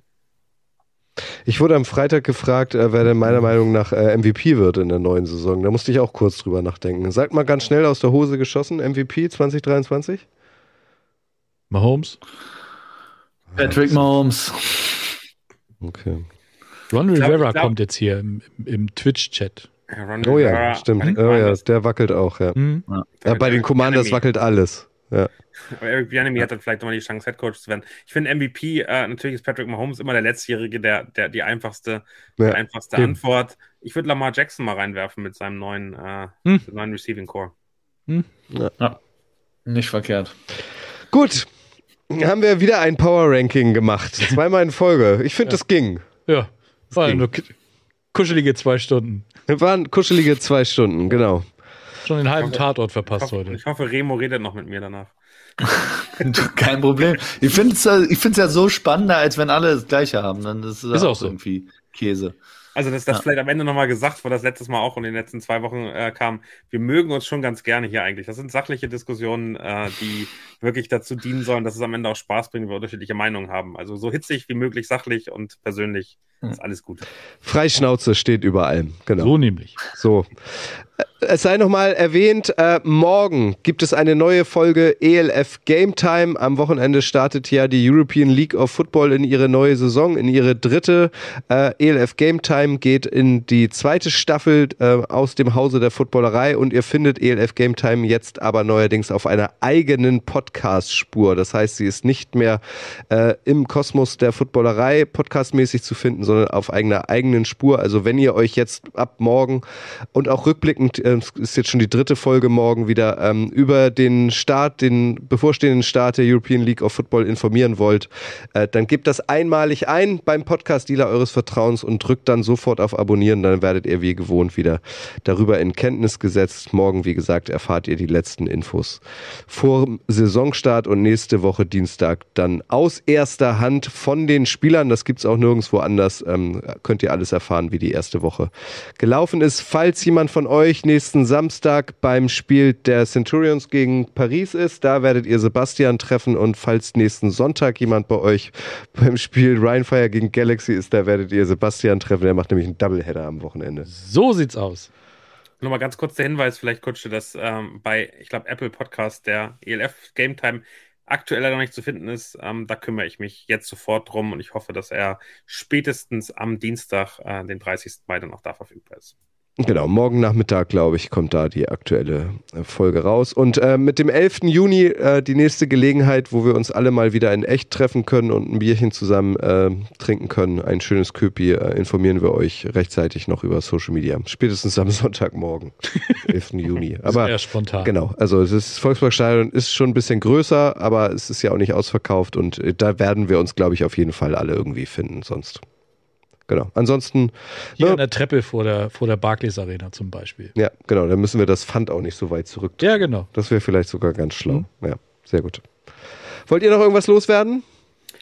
Heute Abend gibt es noch eine Das Kingdom-Folge. Also auch da reden wir über das Chiefs Schedule Party Event, was es am Samstag gab. Wir hatten Dante Hall zu Besuch. Wir hatten Matt, den, äh, einen der Hauptpodcaster der, der Chiefs äh, in, in Deutschland, bei Cheerleader. Da reden ähm, dann mal nicht nur Marius und ich, sondern auch ähm, der Benny, das ist ähm, äh, unser, äh, unser äh, Grillmeister. Ob die Griller. Genau, bekannt als Opti Griller ähm, und der wird auch zu Besuch sein und mit uns ein bisschen drüber reden, wie das war, äh, was für ein Event da war, wie viel Sonnenbrand wir bekommen haben und äh, wer denn in den Pool gefallen ist. Oha, da bin ich gespannt. Mach mal eine kleine Andeutung. Ich sag da gar nichts zu. Du sagst da gar nichts zu. Na gut, alles Du klar. bist ja wie Stolle. Ja, genau. Irgendwann, irgendwann muss man, irgendwann muss man unseren äh, Podcast ja auch dafür hören. Das wäre ja, das ist das Ziel meiner kleinen Werbung hier. Das Kingdom äh, findet ihr auch beim Podcast-Dealer eures Vertrauens auch auf einer eigenen Spur. Also, jetzt haben wir die zwei Stunden fast rund gemacht. Yes. Daumen drücken für Freitag und schönen Freitag. schönen Relegation, Abend. Relegation ist Donnerstag. Was ist denn Freitag? Remus Golfturnier. Ach, dein Golf. ja, ja, ja. Toi, toi, toi. Was sagt man da beim Golf? Gut, Putt. Gut Holz. So ähnlich. Alles klar. Danke euch äh, fürs Mitmachen, fürs Zuhören und äh, bis ganz bald. Bleibt gesund. Tschüss. Tschüss. Tschüss. Das war's für heute. Bis zum nächsten Mal.